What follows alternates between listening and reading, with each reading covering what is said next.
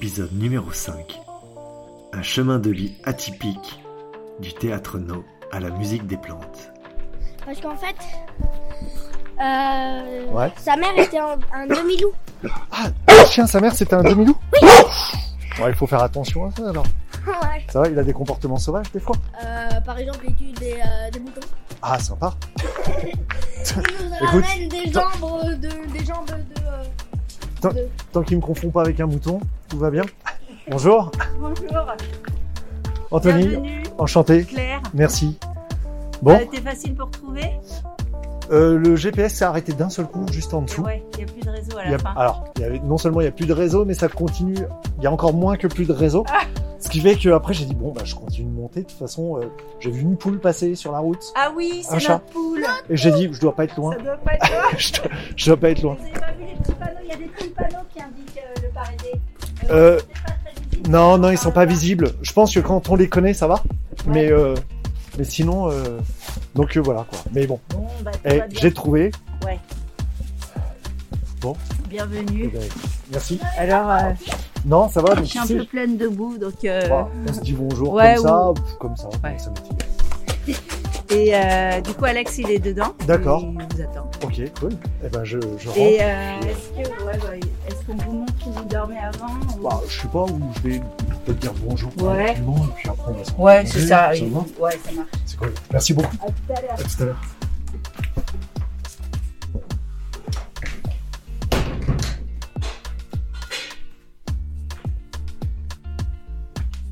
Je me permets d'avancer, hein. Ouais, ouais, Bonjour. T'as non plus ta main froid au pied, tu vois Non. Il est très très chaud. Enchanté. Ravi de Ça va. faire ta connaissance, c'est cool. Bienvenue. Bon, j'ai été bien accueilli. Ouais, Merci. avec les chiens. Les... Euh, sauf avec le chien. Ah ouais Ouais, au début, je me suis dit, bon, comment ça va se passer Non, avec vois. les gens, les gentils, c'est un lieu où on accueille du monde, donc euh, Ouais, a l'habitude, il quoi. faut, il faut pas, il faudrait pas qu'on ait des chiens. Ouais, c'est clair. Bon, vous êtes bien ici au club, hein mais pas mal. C'est le, bout du bout du monde. Ouais, en même temps, on est tout près du. Ouais. On est à 4 km de la D'accord. centre-ville, quoi. Ok, chouette. Donc c'est un bon intermédiaire, du coup, pour les enfants, ils sont euh, pas loin de. Mais je me disais, en, plein hiver, Ah, Il n'y a pas de neige ici. il n'y a pas de neige Ouais, on est Ah tout ouais. On. C'est trop bien, on réussit. une semaine, ouais, entre une semaine et 15 jours de neige. euh, En général, enfin, euh, qu'on est arrivé. Il y a une fois où ils sont descendus à l'école à pied, Ok. dans la neige. C'est bien, c'est une voiture, il il était pas là. Bon. Et euh, sinon, il Ouais. C'est cool. quoi. voilà. Un petit arbre de paix. Soyez toutes et tous les bienvenus dans ce nouvel épisode de Peau de Serpent. Je me nomme Anthony Moreau et je suis ravi de vous accueillir ici même. J'ai décidé de changer un peu les règles. Habituellement, lorsque je faisais des épisodes, lorsque je faisais la présentation, cette introduction, j'avais une feuille sur laquelle était écrit tout le texte. Et c'était bien, propre, lisse, parfait. Du moins, comme je l'imaginais. Et je me suis dit que il y avait quelque chose qui sonnait moins authentique que ce que j'aurais voulu. Et c'est pour ça que j'ai décidé que là, à partir de maintenant, de cet épisode précis, du numéro 5, ces introductions seraient faites juste avec le cœur, en spontanéité, et euh, avec... euh, sans filet, tout simplement. Donc, nous allons accueillir Alexandre Ferrand, qui est un homme vivant dans le sud-ouest, papa de deux enfants,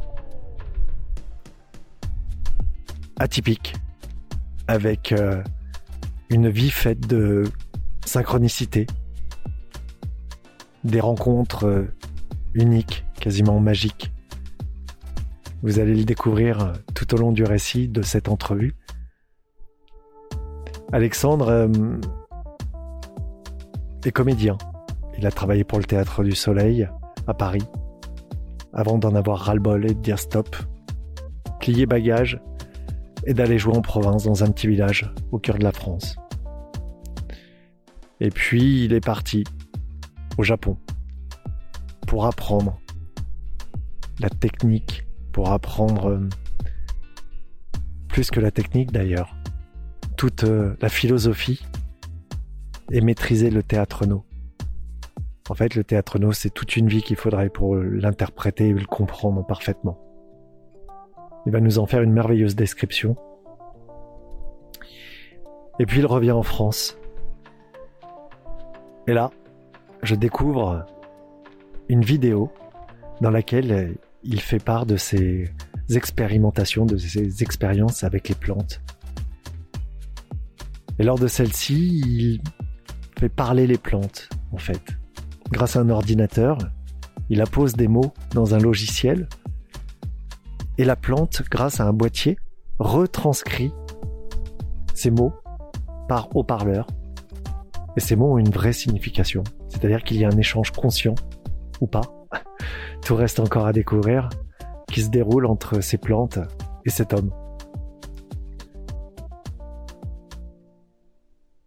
Moi j'ai envie de vous dire, euh, n'attendons pas plus longtemps, allons-y, allons à la découverte euh, de ce magicien de la vie, de ce moine laïque, comme il aime euh, à s'appeler. Et euh, à très bientôt pour un nouvel épisode de Peau de Serpent. Si c'est bon pour toi, Ouais. eh ben c'est cool, c'est bon pour moi. Allons-y, allons-y. Merci de me recevoir chez toi, chez vous.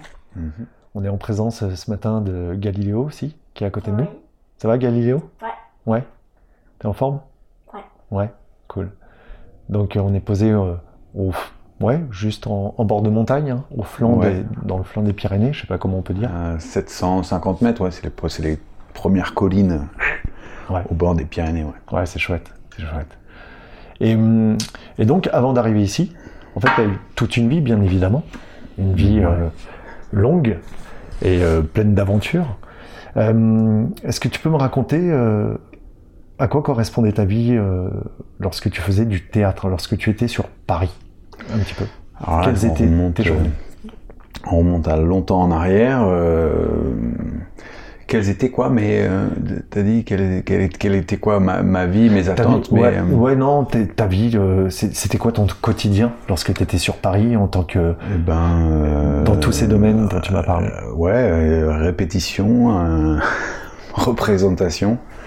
J'étais au Théâtre du Soleil, donc je sais pas si chez Ariane Nouchkine.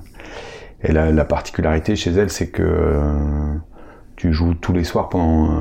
Enfin, tu vois, t'as as un, deux jours de break par semaine. Donc c'est euh, cinq euh, jours de représentation par semaine dans une troupe. Mm. Donc tu fais le ménage, tu fais. euh, donc c'est un gros gros euh, investissement. J'ai pas été en fait entre mes 19 ans où je suis rentré là-bas et euh, les 21 ans où j'en suis parti. Finalement j'ai peu été chez moi D'accord entre les répétitions où euh, assez rapidement euh, ça finissait à 5 heures du mat, il fallait être là à 9 heures donc du coup euh, euh, on dormait sur place, euh, il fallait construire des décors, enfin bon il y avait euh, c'est- des trucs assez euh, assez intenses, plus les tournées après, enfin j'ai passé euh, presque 6 mois euh, sans rentrer à la maison quoi, à Ah un moment ouais. donné ouais, entre l'Allemagne, le- l'Autriche. Euh, Festival d'Avignon, euh, il y, a, il y a une très grosse tournée.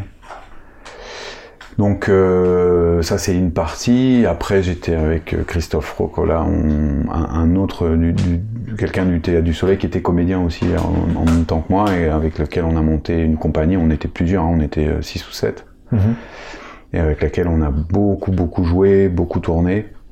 Alors là, c'était, il y avait euh, plus, plus- c'était plus normal entre guillemets parce qu'il y avait, t'avais des périodes où on travaillait, on était en tournée, on, on, repré- on était en représentation, et puis des périodes de break. Euh, j'aimais pas trop Paris dans le, justement, dans, quand je travaillais, j'aim- j'aimais bien. Ouais. Et quand il y avait, quand après, du coup, il y a eu des moments vraiment euh, de, de- où il y avait des phases où on travaillait beaucoup, donc là ça allait, des phases de, stand-by, rester à Paris quand tu bosses pas, c'est pas, euh, ça m'allait déjà pas. Et, puis dès ce moment-là, mais je pense qu'en fait moi j'ai toujours été comme ça, c'est-à-dire que l'authenticité était quand même un truc très important. Et les rêves de euh, rentrer dans le monde du théâtre, euh, les gens qui font ce travail, c'est forcément des gens qui sont une poétique, quelque chose de, de tu vois, un, un mal-être dans, dans la société et du coup des, des, des tentatives pour euh, trouver d'autres voies, quoi. Mhm. Bah, je me suis retrouvé en fait à confronter euh, à toutes les choses que tu trouves dans n'importe quelle entreprise avec des des choses très basses, des choses euh, juste pour se faire valoir, des bon, il y avait, finalement il y a un peu de tous les profils aussi, au- aussi bien au théâtre qu'ailleurs. Et euh, mais je crois que ce qui m'a le plus gêné, c'est le public en fait. D'accord. C'est-à-dire que, euh, étant donné que j'ai quand même pas mal joué pendant quelques années, euh, c'est un, c'est un micro, micro société. Mhm. Donc tu croises toujours les mêmes gueules. Et puis les gens, ils, voilà, ils, ils reçoivent pas une œuvre pour ce qu'elle est, mais euh, il faut qu'ils te la mettent dans tel contexte, tel truc. Et du coup, tu t'en arrives à, t'as l'impression un peu comme dans, comme si tu étais dans, euh, euh, comment il s'appelle le film de Terry Gilliam euh, euh. Brésil, tu Ouais. vois, le, le- le- un, truc où c'est tout, tout est surfait, c'est complètement déconnecté d'une réalité, quoi. Mhm. Et chez moi, je pense que le, le truc du sens était déjà important. Donc, euh, pour moi, être sur scène, c'est un, c'est un travail de moine en fait. C'est un travail de, de presque comme une pitié ou enfin, tu vois, tu viens dans un espace dénué, tu viens te connecter à des, à des forces euh, qui nous dépassent et tu viens les transmettre aux, aux humains qui sont en face de toi pour les aider à avancer sur leur chemin. Mhm. Si c'est juste pour que on se raconte, ah oui, alors t'as vu le tel nouveau spectacle de Bob Wilson qui raconte ça, et puis là, tu vois, il a mis un truc en angle comme ça, ça c'est vraiment, je veux dire, depuis les années 60, on n'a jamais vu ça, etc. Bon, Ouais. si tu veux, à un moment donné, ça m'a vraiment gêné. Mhm. Et euh, il se trouve que, du, donc, ayant quitté le Théâtre du Soleil, parce que là c'était des énormes productions, donc on était dans des salles énormes et finalement tu retrouves un peu cette même problématique partout. Quand on était avec Christophe, la compagnie s'appelait Terrain Vague, là on a monté un spectacle, euh, voilà, on, l'a monté dans un, un squat, on n'avait pas une thune, et en fait le truc ça a fait un carton. Euh, C'était le cercle de Cré caucasien de Brecht, une très belle pièce et très léger quoi. C'était, on n'avait pas beaucoup de décors et tout, donc on a vraiment pu aller jouer dans des villages, dans des, euh, dans des endroits un peu incongrus. Mhm. Et là, j'ai découvert le public. Des gens vraiment, euh, tu vois, tu, tu les retrouves dans la rue après, euh, en train de refaire des enfants, en train de refaire certaines scènes de ton truc. Euh, des émotions, des, les endroits où ils rigolent, et les, les réactions qui d'un coup, euh, tu vois, là, ça me, ça me fait des frissons, c'est-à-dire que Moi aussi. tout d'un coup, il- ça devient vivant, quoi. Ouais. Et du coup, ça te nourrit, toi, sur scène, et en même temps, tu te sens vraiment utile. Mhm.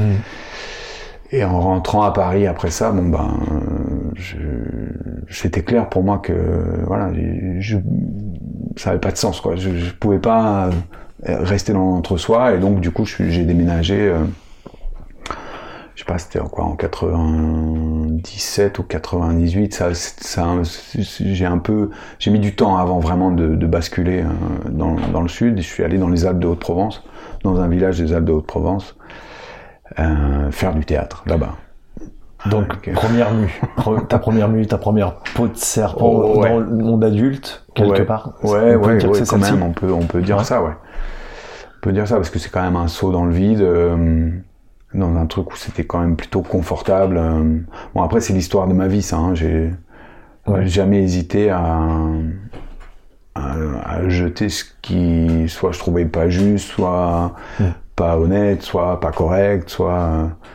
Euh, et, et ce métier et l'intermittence du spectacle, c'est des trucs qui m'ont permis de dire bah non voilà s'il faut si on, on va là moi j'y vais pas quoi D'accord. si on est capable de faire ça moi je le fais pas enfin tu vois d'être vraiment rigoureux sur euh, sur euh, la rectitude de de qui je suis et de l'empreinte que que j'imprime euh, sur terre quoi Mhm. de pas faire des trucs qui peuvent faire du mal aux autres, de pas de pas accepter des conditions qui sont pas acceptables, de pas dévoyer des trucs qui sont importants et euh, et ce métier, je pense, m'a permis de faire ça. Bon, et, à mon avis, j'aurais été ailleurs, ça aurait été pareil, mais euh, ça a facilité le, le- le truc, quoi.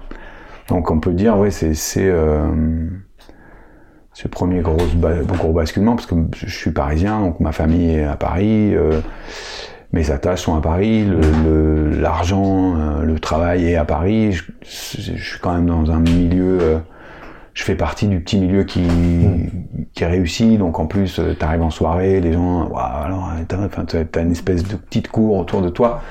Donc oui, c'est un, un saut. Euh, et en même temps, il n'y a pas de, tu vois, il n'y a pas un avant, une prise de conscience et un, Ouais, voilà, c'est un, chemin. euh, de trucs qui sont un, un petit grain de sable, un petit, un deuxième, un troisième, et puis à un moment donné, tu dis non, c'est, Mm. voilà. Et, et effectivement, c'est vrai que dans cet échange avec, avec euh, ces publics-là, Mm. bon, c'était une évidence, quoi. En fait, c'était là qu'il fallait que je sois. Ouais. Et j'en ai pris plein la gueule, hein, parce que aller faire du théâtre là où il y en a pas, euh, tu vois, quand tu passes comme ça, c'est quelque chose. Quand tu vis dans les dans, ce- dans ces lieux-là avec la, la population euh, locale et tout, et que tu t'essaies de proposer des trucs vraiment, euh, c'est compliqué, c'est compliqué quoi. D'accord. Ça peut être compliqué. Quand tu dis que tu t'en es pris plein la gueule, c'est dans le sens euh, dans plutôt le- négatif en fait. Dans le sens, c'est jamais négatif, mais dans le sens littéral du terme, Ouais. je me suis carrément fait taper dessus par un, Ah ouais des pomp- un pompier un, et un, un gars du village euh, qui sont arrivés une fois chez moi à moitié bourrés. Parce que euh, du coup j'avais commencé à faire des formes masquées dans les marchés. Tu vois, on Ouais. arrivait euh, comme Ouais. des personnages. J'adore Don Quichotte. Moi, mon, si tu veux, la- le, le truc ultime dans ma vie, c'est ça. C'est-à-dire quelqu'un qui arrive à emmener la fantasmagorie Mm. à la porter tellement fort qu'elle devient la réalité des autres. Quoi. Mm. Et euh, c'est ce que j'aime aussi justement chez un réalisateur comme Terry Gilliam.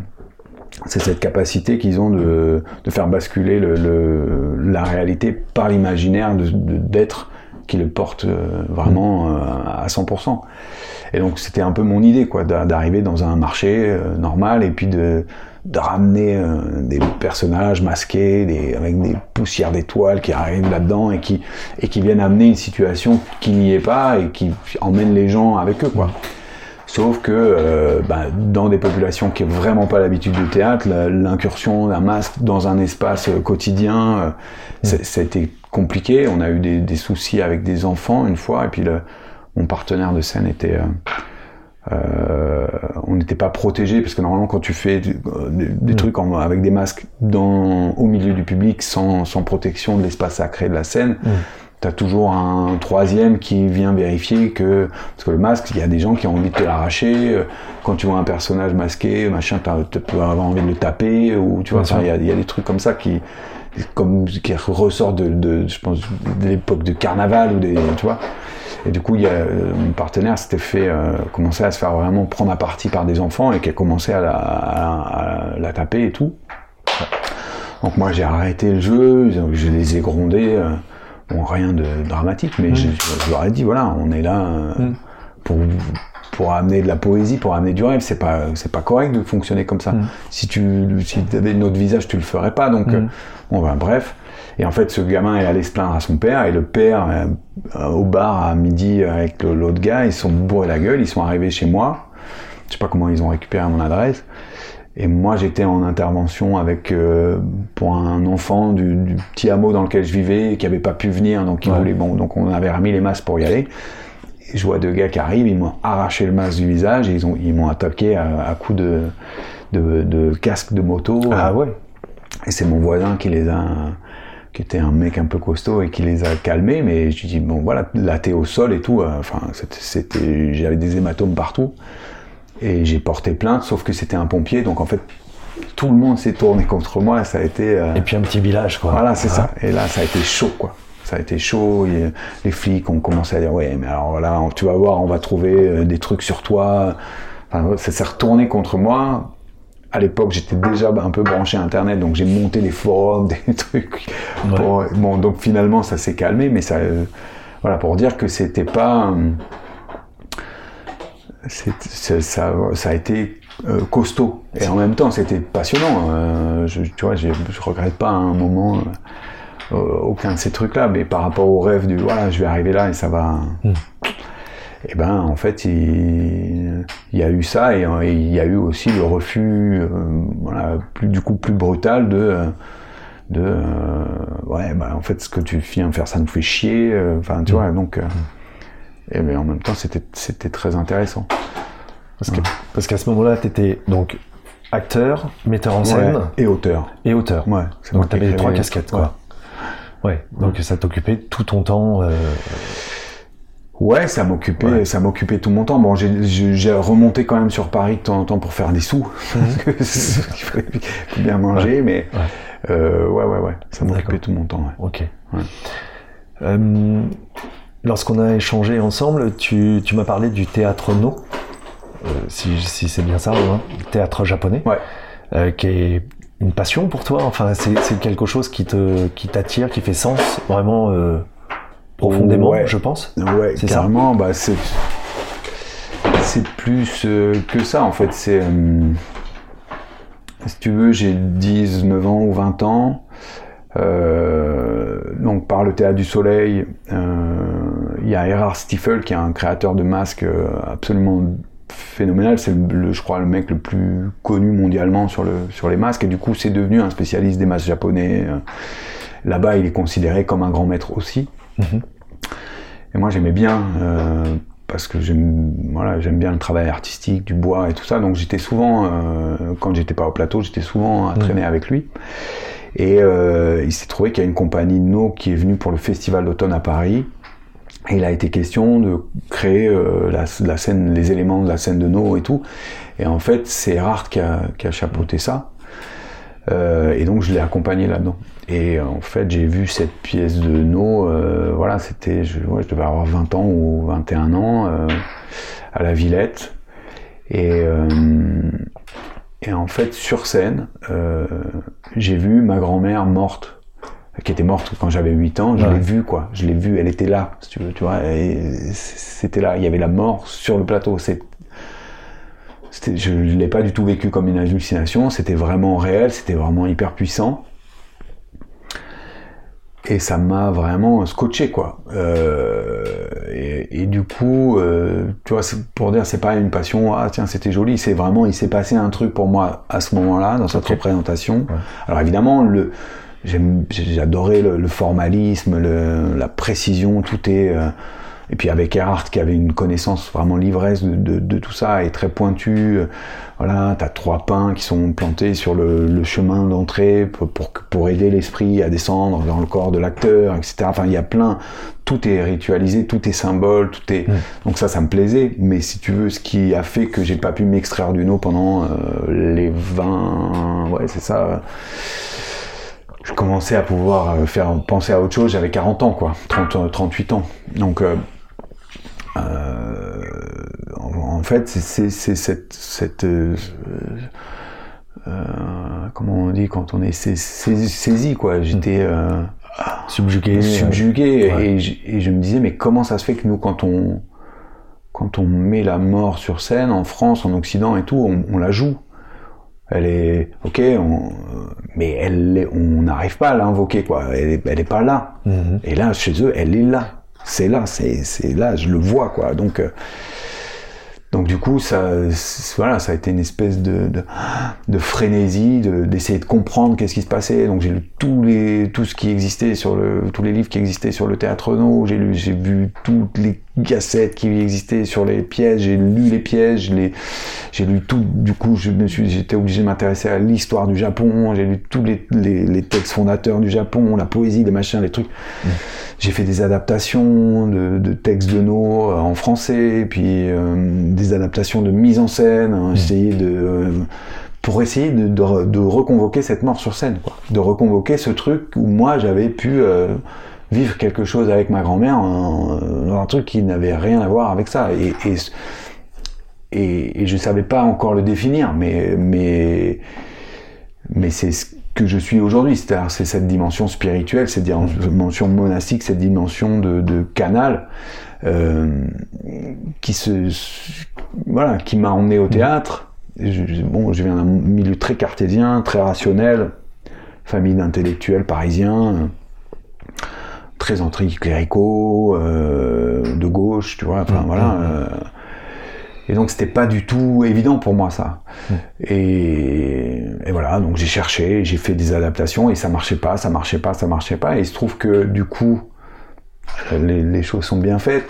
Donc il y a ce- cette première, première mue où je vais euh, effectivement, me- je me défais d'un confort et d'un- du statut de comédien parisien, machin, pour aller euh, vivre le théâtre Hum, hum.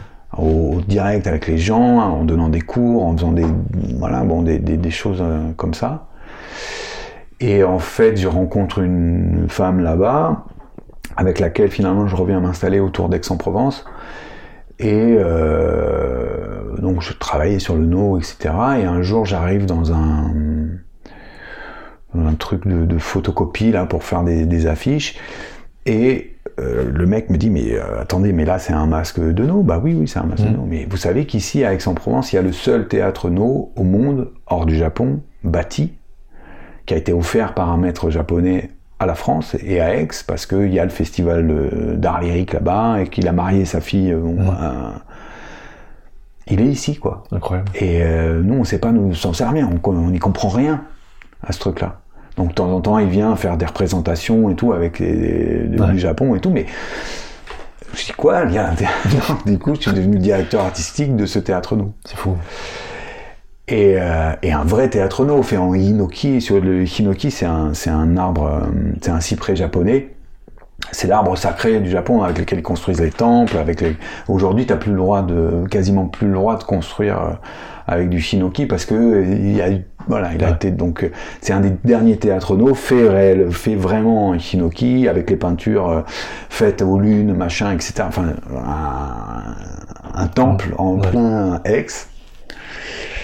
Et donc, ça m'a permis d'avoir des billets gratos pour aller au Japon. Ah. Le fait de devenir directeur artistique de ce truc-là. Et du coup, j'ai enfin touché ce que j'avais euh, essayé de comprendre toutes ces années. C'est qu'en fait, ils, ils jouent pas la mort. Ils sont vraiment, euh, c'est vraiment sont des, vraiment morts.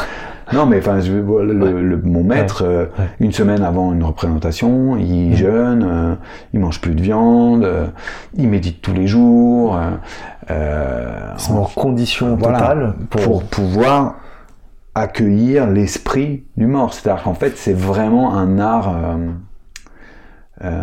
bouddhiste dans le sens noble du terme. C'est-à-dire que c'est, si tu veux, dans, dans le bouddhisme, tu as cette- ces fantômes qui sont là entre le, le monde des vivants et le monde et l'après, quoi, Ouais. Et qui sont coincés Mm. dans une dans un entre dans un entre deux. Et le no permet en fait à l'acteur de donner la parole à ces fantômes qui sont morts soit par euh, de jalousie, euh, qui ont été trompés, trahis euh, ou humiliés dans leur mort et qui du coup sont coincés. Et ils n'arrivent pas à Oui. quitter la, la sphère. Et qui du coup empêchent les vivants de vraiment vivre pleinement leur vie parce qu'ils sont quand même là, ils, ils sont plus perceptibles mais ils sont quand même plus denses que euh, s'ils étaient vraiment libérés quoi. Et du coup, par le truchement d'acteurs et des, et des histoires, parce que c'est toujours des histoires de- d'esprits qui reviennent et qui Mm. viennent raconter leur, la douleur de leur mort. C'est ça le théâtre no Ouais. Ok. Du coup, le, le, le parterre des vivants accueille ça, euh, vibre à, à cette souffrance-là, vibre à ce que raconte l'esprit, et du coup, ça aide ces fantômes à, à s'élever, quoi. C'est ça, en fait, le théâtre, non D'accord. En fait, c'est... Et en fait, c'est pas c'est littéralement ça. C'est pas tu vois tu- parce que quand tu lis ça en tant qu'occidental, t'as 20 piges parce que je l'avais lu Ouais, ça. ouais. Bon voilà, tu te dis ouais ok d'accord. Mais en fait, c'est Mm. littéralement ça.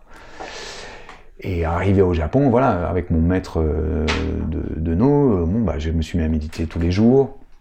Et puis le Japon, il m'est arrivé des, des, des trucs incroyables. euh, des euh, contacts euh, de l'invisible, des toc toc toc, des, des, des, des aigles qui volent avec moi euh, jusqu'à se poser sur le, le pont sur lequel je suis à Kyoto, en plein milieu de la ville, à un mètre de moi.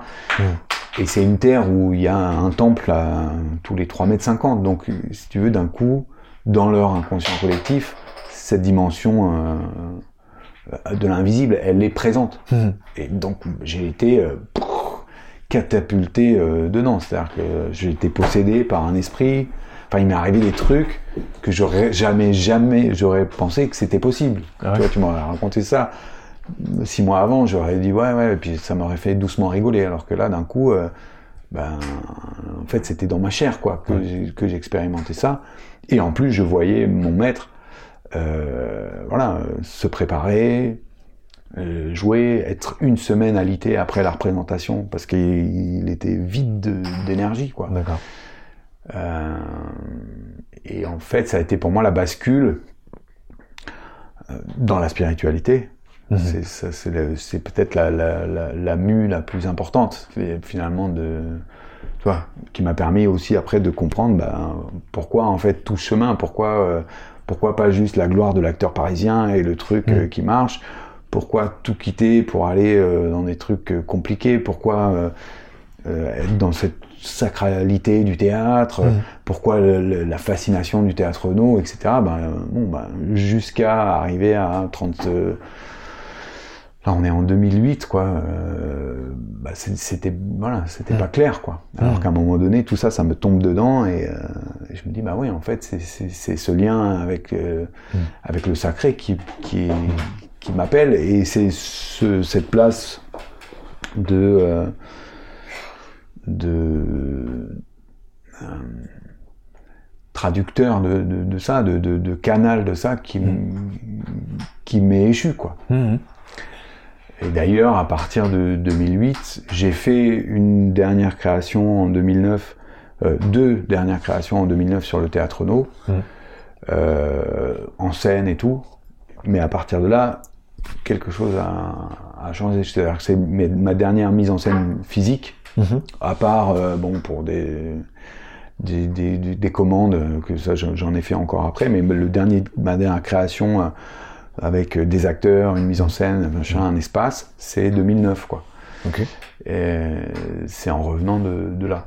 C'est-à-dire qu'après ça, en fait, aujourd'hui, je continue hein, à faire des représentations, même si euh, j'appelle plus vraiment ça comme ça. C'est des textes qu'en général je canalise Mhm. et je viens les dire assis en tant que lecteur, enfin dans, un- dans une posture où justement je me je risque pas de me laisser piéger par le fait de représenter, tu vois, de Mhm. donc c'est d'être vraiment à poil. Mhm. Et puis si jamais ça, ça traverse, ça traverse. Et ce qui vient, c'est du coup pas moi qui, qui le porte, c'est autre chose. Ce qui veut dire que les textes, ils sont déjà écrits d'avance, mais c'est toi qui les as écrits avant, Ouais. en les ayant canalisés, ce que Ouais, tu appelles. exactement, C'est-à-dire ouais. qu'ils descendent, hein, Ouais, c'est ça, descend. en toi. Ouais, c'est de ça l'inspiration. euh, exactement. Bon, alors le, la- la- le point de départ de ça, c'est euh, c'est 2009. Je me fais posséder par un. Je vais une représentation de théâtre no au Japon. Ouais.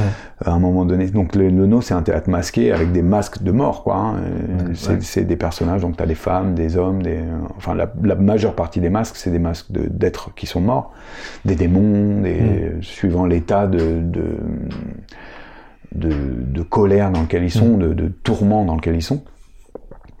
Et euh, donc c'était sur une histoire de femme noyée. Et puis d'un coup le masque vient. J'étais au, au premier balcon, donc assez loin de la scène, et le masque vient. euh, tu vois, il, il s'approche de moi, quoi. Il, il vient dans mon visage. Alors qu'il était sur scène, la, la personne était en train de jouer sur scène à euh, euh, 30 mètres de moi, quoi. Ok. Bon, ok, je rentre à la maison, je me mets en méditation parce que euh, ça faisait partie de, de mes travaux quotidiens avec mon maître. euh, euh, donc voilà, j'avais, comme je fais d'habitude assez rigoureusement mes, mes trucs.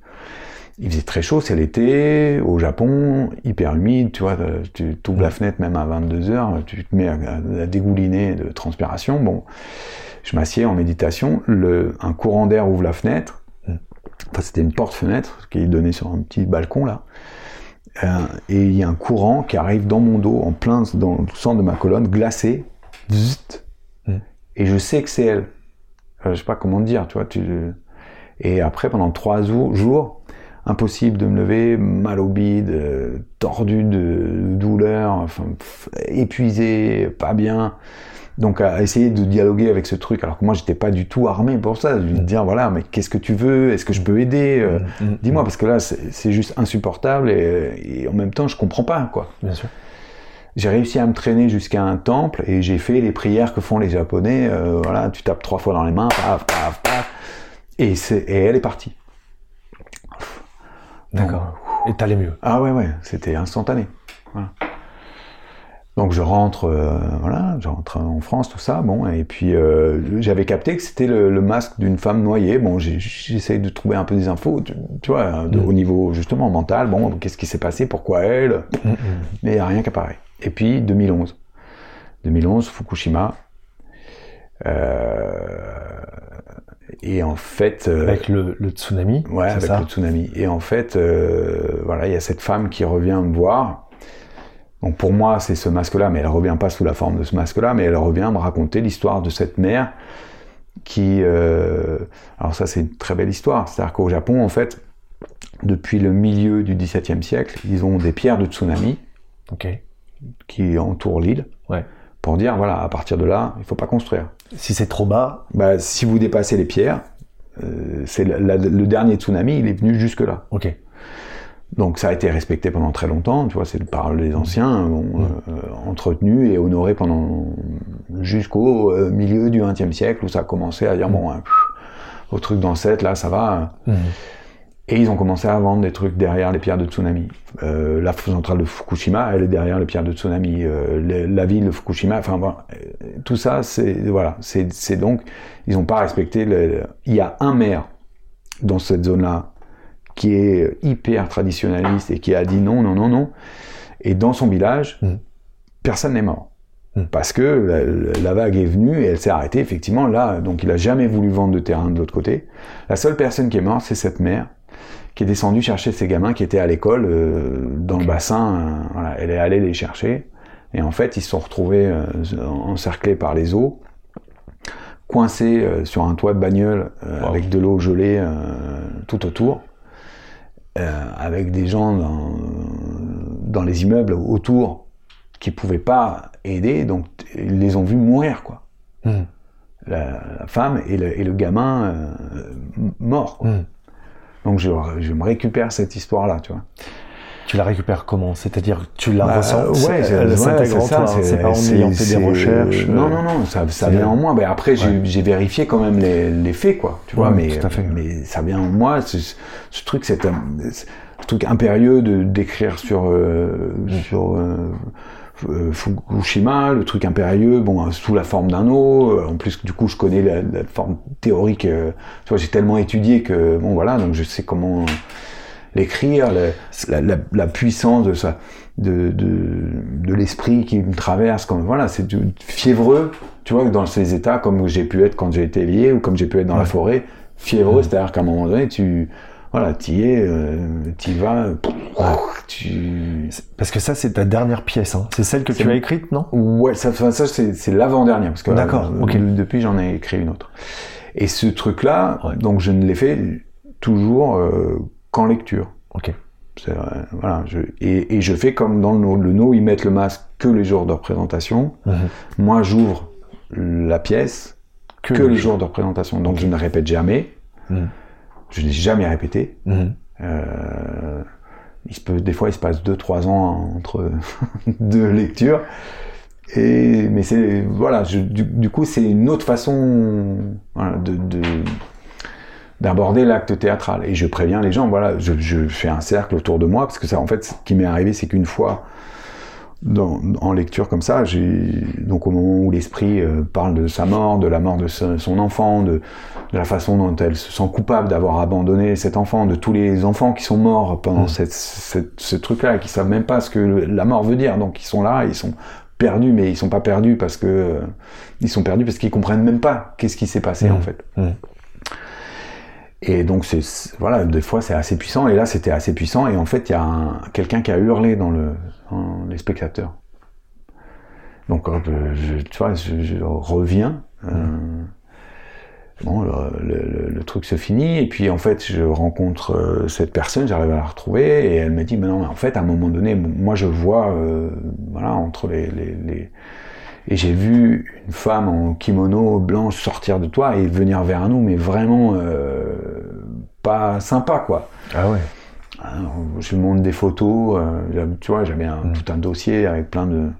Et il y avait le masque, de, le fameux masque dans le truc. Et là, elle me dit, quand elle voit le masque de la femme noyée, qui, celui qui... Elle me dit, mais c'est elle. Donc à partir de là, j'ai fait comme il faut en théâtre no, c'est-à-dire que j'ai protégé euh, les spectateurs de moi, quoi. Tu vois, je fais symboliquement un, un, un espace sacré Ok. duquel euh, les trucs peuvent pas sortir. D'accord. Et tu, tu représentes comment si, euh, Ouais, c'est juste, euh, je fais un, tu vois, je le marque euh, en marchant et en, en mettant un petit peu d'encens sur Ok. le bord. D'accord. C'est plus être dans la conscience d'eux, Ouais. voilà, et de prévenir les gens. Voilà, attention, il- cet endroit, faut pas. Et je pense que quelque part, la, la scène, l'espace de scène, c'est c'est ça, quoi. En fait, tu, tu, tu fais un- une protection, tu sépares un espace pour protéger les, les gens qui sont là, qui vont participer au truc. Hein. Euh. C'est quand même eux qui, par leur émotion, euh, c'est ce que je leur dis. En fait, vous êtes là, vous êtes venus faire une prière pour les morts de Fukushima. Donc, euh, euh, et puis souvent les gens ils sont là à la fin, ah, merci et tout. Je leur dis non, merci à vous parce qu'en fait vous, êtes venus. C'est pas, tu, tu vois, il y a pas de, pour moi il n'y a pas de hasard. Ceux qui sont là, c'est qu'ils doivent être là, quoi. déjà Et- tous Ouais, vas-y. Ouais, ouais, donc voilà, donc du coup, le, le théâtre, à partir de là, quand même, euh, ça c'est la, la seconde mue, et je pense la, la plus importante, c'est que d'un coup, ça passe de mon métier avec la mise en scène, machin, le truc, rien, rien, et, à euh, quelque chose que. euh, qui, est, au- qui est autre chose, quoi. Qui, qui est le- voilà, j'appelle ça du théâtre de guérison, j'appelle ça. euh, je, je suis un moine euh, théâtreux, euh, mais c'est- on est, enfin, c'est un autre monde, quoi. Oui, en plus, tu te décris comme un moine laïque. Ouais. Euh, tu, tu peux m'expliquer euh, à quoi ça correspond? Euh, ben laïque parce qu'il n'y a pas de. Euh, pour- pourquoi mettre le terme laïque? Parce que euh, parce qu'il n'y a pas euh, il y a pas un système spirituel derrière. Il n'y a pas il a pas une obédience, il n'y a pas une obéissance à, à un dogme ou Mm. à un, euh, qui est la, qui est le, ce qui est dingue d'ailleurs, c'est que c'est la dimension euh, vraiment humaine et de pouvoir et, et, et, et, et- ouais c'est ça et culturel de, de lié aux, aux hommes Mhm. ces dimensions de voilà les chrétiens c'est comme ça il faut rentrer Ouais. dans telle église machin si tu lis les textes fondateurs euh, mon amour tu peux faire un peu moins fort s'il te plaît? Avec Galiléo est en train de jouer. Ouais, c'est fort, du coup, j'ai- Non, mais c'est pas... Mais juste un petit peu délicat, quoi. Euh, donc je disais, ouais, c'est... euh, les Tu textes fondateurs, qui Ouais. soient euh, les textes de Mahomet, les textes de Jésus, les textes de... euh, Enfin, les retranscriptions, parce que c'est évidemment, c'est pas Mm. eux initiaux, tout ça, c'est magnifique. Il n'y a Mm. pas... Il n'y a pas de séparation, il n'y a pas de... C'est après, c'est comment les églises, comment les Mm. hommes qui sont dit tiens ça, ça va être pour moi, comme ça je vais pouvoir gagner des thunes, comme ça je vais Mm. pouvoir machin, Mm. c'est moi qui vais avoir le pouvoir sur les autres. Je vais leur dire quand c'est bien, je vais leur dire quand Ouais. c'est mal. C'est ça qui va pas. Et, euh, et pour moi laïque, bon, euh, parce que tu peux être laïque et spirituel quoi, je pense. Donc c'est ça, c'est-à-dire en fait ça embrasse euh, tous les courants parce que parce que on est on, on est tous, je veux dire quand tu es dans la spiritualité euh, propre, propre personnelle, enfin quand Mhm. elle c'est quelque chose de réel et, et, euh, tangible pour toi, Mhm. tu vois bien qu'il n'y a plus de séparation en fait. Et, et c'est quoi être un moine pour toi alors aujourd'hui? Un moine, ça veut dire que mon occupation principale, euh, elle est le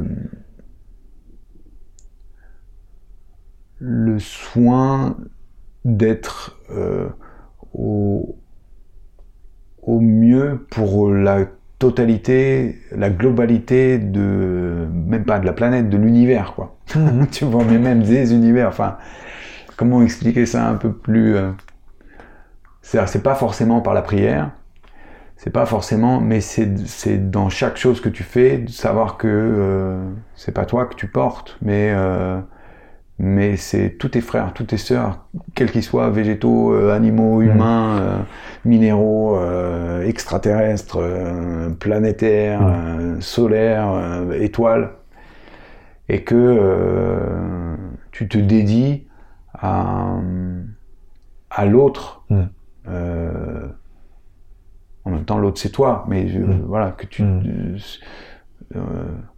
Par exemple, aujourd'hui, je, je, je, je fais pas j'ai plus de métier, donc là, euh, j'ai encore de l'argent parce que, mais bon, il, il se trouve que voilà, la vie, est- la vie est faite comme ça. euh, enfin, en tout cas pour moi, elle est faite comme ça, donc elle me Ouais. donne de l'argent qui permet. euh, euh, mais ce, ce truc est arrivé au moment où j'ai arrêté de travailler. Hein, ça voilà, j'ai plus ou moins gagné ma vie correctement. tout au long de ma vie. Et puis quand j'ai décidé d'arrêter de travailler, bon bah voilà, en fait depuis, j'ai de l'argent qui arrive sans, euh, sans travailler. Bon. Et, et euh, du coup, quelque part, autant, tu vois, comme euh, je me souviens d'Ariane Mouchkine, qui est donc un théâtre public, et donc elle reçoit l'argent des impôts des gens. Mhm. Et donc, elle est, pour elle, c'était très important de. D'être subventionné, quoi, c'est ça. Ouais, elle était subventionnée, mais du coup, c'est très important que cet argent ne serve pas à faire n'importe quoi. Il appartient aux gens. Ouais. Son théâtre, il appartient au peuple français. Les costumes, ils appartiennent, tu vois. Mhm. Et moi, il y a une dimension comme ça aussi. Enfin, ça, ça m'avait, euh, ça avait résonné fort pour moi. Donc, le fait de pouvoir vivre aussi bien que ce que je vis, Mhm. euh, dans une paix euh, aussi grande, Mhm. Euh, je la dois à, à moi, ok, mais aussi à tous les autres. Mhm. Et donc du coup, euh, voilà, moine, c'est pour moi c'est ça, c'est être au service de l'autre, quoi. Ok. C'est-à-dire que je, je- euh, c'est pas ma préoccupation, elle peut plus être moi. Ouais. Enfin, tu vois, il y a plus de moments où je fais les choses parce que c'est moi qui ai décidé de les faire. Même même là en famille, hein, c'est Ouais. parce que Galiléo a besoin, parce que Claire me demande, parce que parce que euh, voilà, parce que toi tu viens et tu passes et donc euh, Mm. et j'ai il n'y a pas de il y a rien qui est amené euh, par moi vois. C'est un peu comme, on pourrait comparer ça ou pas aux guerriers de lumière, tu sais, comme certains les appellent aujourd'hui? Parce que Oh. guerrier, c'est un peu un terme un peu agressif peut-être, mais alors toi, c'est le côté paix qui, qui revient avec moine, non? Ouais, et puis et puis dans le côté moine, il y a le côté de l'acceptation aussi, tu vois, c'est-à-dire que moi je suis pas en guerre. Euh, Ouais. euh, les princes de l'ombre, les, les, les plus les plus dark des darks, euh, ils m'émeuvent en fait euh, Ouais. autant que les princes de lumière, quoi. C'est-à-dire que quand tout d'un coup tu, tu prends le truc vraiment dans son ensemble, tu te dis voilà, on est on est deux potes. Mhm. Lui et moi, on est deux potes euh, là-haut quand on est hors de la du- de la matière, du, euh, de la dualité. On, on- voilà, on, on vibre les mêmes choses et il y en a un qui est capable de dire ok, moi je vais euh, vu qu'il y a besoin de lumière, il faut de l'ombre, quoi. Donc moi, je, ok, d'accord, je vais au charbon et je vais faire des trucs, mais, enfin, je veux dire, moi, c'est, je, voudrais tellement pas être là, du- dans ce truc-là. Je me dis, putain, mais quel courage, quoi. Quel, euh, Bon, c'est, peut-être pas comme ça que ça fonctionne, hein. c'est peut-être des histoires vraiment karmiques, mais pour moi, le karma, c'est, on, on est quand même auteur du karma, quoi. Mhm. Tu vois, c'est, euh, enfin, à un certain endroit, quoi. Ouais. Donc, est-ce que c'est vraiment des gens qui ont ah, fait des trucs très très mal, alors du coup, ils se retrouvent là Je, je sais pas. En tout cas, moi, ça m'aide plus à guérir euh, personnellement, parce que en fait, il, faut- il y a un truc très clair chez moi depuis longtemps, mais même depuis enfant. C'est-à-dire que si ça existe, ça veut dire que je le porte, quoi. S'il y a des mecs qui violent des gosses de 3 ans, Mhm. c'est que moi je le porte. Sinon, ça serait pas possible. Si moi j'avais, si, si c'était hors de mon, de mon système de pensée, si ça n'existe, ça pouvait pas exister pour moi, ça n'existerait pas en face de moi. Tu vois, c'est comme les histoires des, des Indiens qui n'ont pas vu les bateaux euh, de Christophe de Colomb, Christophe enfin. Colomb arriver. Mhm. Parce que tu peux pas voir quelque chose que tu peux pas concevoir. Mhm. Donc ça veut bien dire qu'un endroit de toi, tu le portes. Donc moi, ce qui m'intéresse dans ces trucs-là, c'est toujours de nous dire... Alors ça, ça m'empêche pas d'être super en colère, d'avoir des moments où tu te dis mais c'est pas possible, comment ça, ça peut arriver? Et mais après de dire bon alors attends, en quoi en toi, qu'est-ce qui est aussi sale que ça chez toi quoi? Et t'en trouves toujours. Bien sûr. Tu vois, il n'y a pas. On a tous notre part d'ombre. Ah hein. ouais, ouais, ouais, c'est sûr. Et on est, on est tous porteurs de, de, de tout ça. Mhm. Donc en fait, du coup, tu t'aperçois que c'est en, en- C'est pour ça que j'aime bien le bouddhisme, parce que c'est c'est une voie du milieu. C'est c'est Mhm. pas non plus trop la lumière. Mhm. Pour, enfin, tu vois, parce que les- des, des, des positions très extrêmes, elles amènent la, la nécessité de l'extrémité inverse. Tant qu'on est dans la dualité, c'est. C'est la loi des trucs, quoi. Tu peux pas. Alors que voilà, si t'es euh, parce que je sais pas, il y a des gens qui sont là, oui, voilà, il faut être dans la joie extrême. Oui, mais la joie extrême, c'est le, c'est le- la, la, la, la, douleur, enfin, tu vois, c'est l'extrême souffrance. C'est, les deux, c'est les, deux, c'est les deux, deux entités d'une même pièce, quoi. C'est les deux faces d'une même pièce. C'est ce qui se passe aujourd'hui dans le monde, hein, avec, dans absolument. notre société, avec Ah. euh, cette fameuse crise. Et là, on est plein, Ah, on est on est plein pied dedans. dedans, quoi. Ah, on est Entre en deux extrêmes, euh, Ouais. voilà, qui sont Ah, en là, train de s'affronter. Hyper euh, polarisé. Ouais, ouais, ouais. Et euh, donc, être moine laïque, ça n'empêche pas d'avoir une famille, bien évidemment, puisque tu l'as dit, Ouais. puisque tu, tu es euh, papa, papa. heureux papa de, de plusieurs enfants d'ailleurs. Plusieurs enfants, ouais. Tu, tu veux m'en parler? Euh, ouais, avec plaisir, parce que c'est quand même. un- je pense que c'est le. euh, dans, c'est mon ma colonne vertébrale, quoi. Mhm. Euh, c'est ma colonne vertébrale, le, le fait d'être père. Moi, j'ai une enfance pas très simple. Je me suis fait taper dessus pendant pas mal d'années. Euh, avec une mère extraordinaire, mais très. euh, avec une vie euh, professionnelle vachement prenante, une vie intellectuelle vachement prenante, donc pas très disponible. Et, et je crois que le fait de, de, de dire voilà moi je serai un père, moi je serai là, moi je protégerai, moi Mhm. c'est un truc qui m'a permis de, de sauver le petit enfant qui Mhm. restait en moi et qui était c'est compliqué. Galiléo, je crois qu'il y a, le, le- il y a ça, ça klaxonne. Tu veux pas aller voir? Parce que maman, euh, j'ai l'impression qu'elle n'entend pas. Il doit y avoir une livraison d'un truc. Non, tu fais dodo Ok, c'est pas grave. Euh, Tu veux aller voir? Non, non, non, C'est c'est bon. tant pis. Et euh, bah oui, il mettra un petit, pa- un petit papier dans la boîte Je à suis passé, il y Voilà, avait du ça, monde, je suis passé, vous avez, eu vous personne. avez pas répondu. et, euh, et donc c'était important déjà, en, voilà, à 16 ans, je voulais Mhm. déjà être papa, c'était ça, ça a toujours été mon truc, quoi. Et, euh, et c'était un, un axe sur lequel tenir, sur, euh, voilà, je veux pas faire, je veux Mhm. pas qu'on puisse me reprocher d'avoir fait n'importe quoi, je veux pas mentir, je veux pas euh, euh, transiger sur les trucs. Il y avait, tu vois, cette espèce de d'être exemplaire. Alors on peut l'être pour ses frères humains, mais euh, le fait de l'être pour des enfants, c'est pour moi c'était un, voilà, c'était mon point de- d'accroche quoi. Et euh, et en fait, du coup, j'ai passé ma vie avec des enfants. Euh, D'abord pas les miens, Mhm. euh, et puis, et puis à 27 ans, j'ai eu, ma fille, mais du coup j'ai participé à l'éducation de sept enfants en tout. Je suis père de deux. Physi- physiologiquement je suis père de deux, mais comme tu auras compris, du coup cette problématique-là, elle n'est pas très importante pour moi, même si du coup je vois bien qu'il y a des, des jeux, jeux miroirs Mhm. avec euh, avec ma lignée qui sont pas les mêmes que avec les autres enfants. C'est pas les les autres enfants que j'ai éduqués c'est pas les mêmes.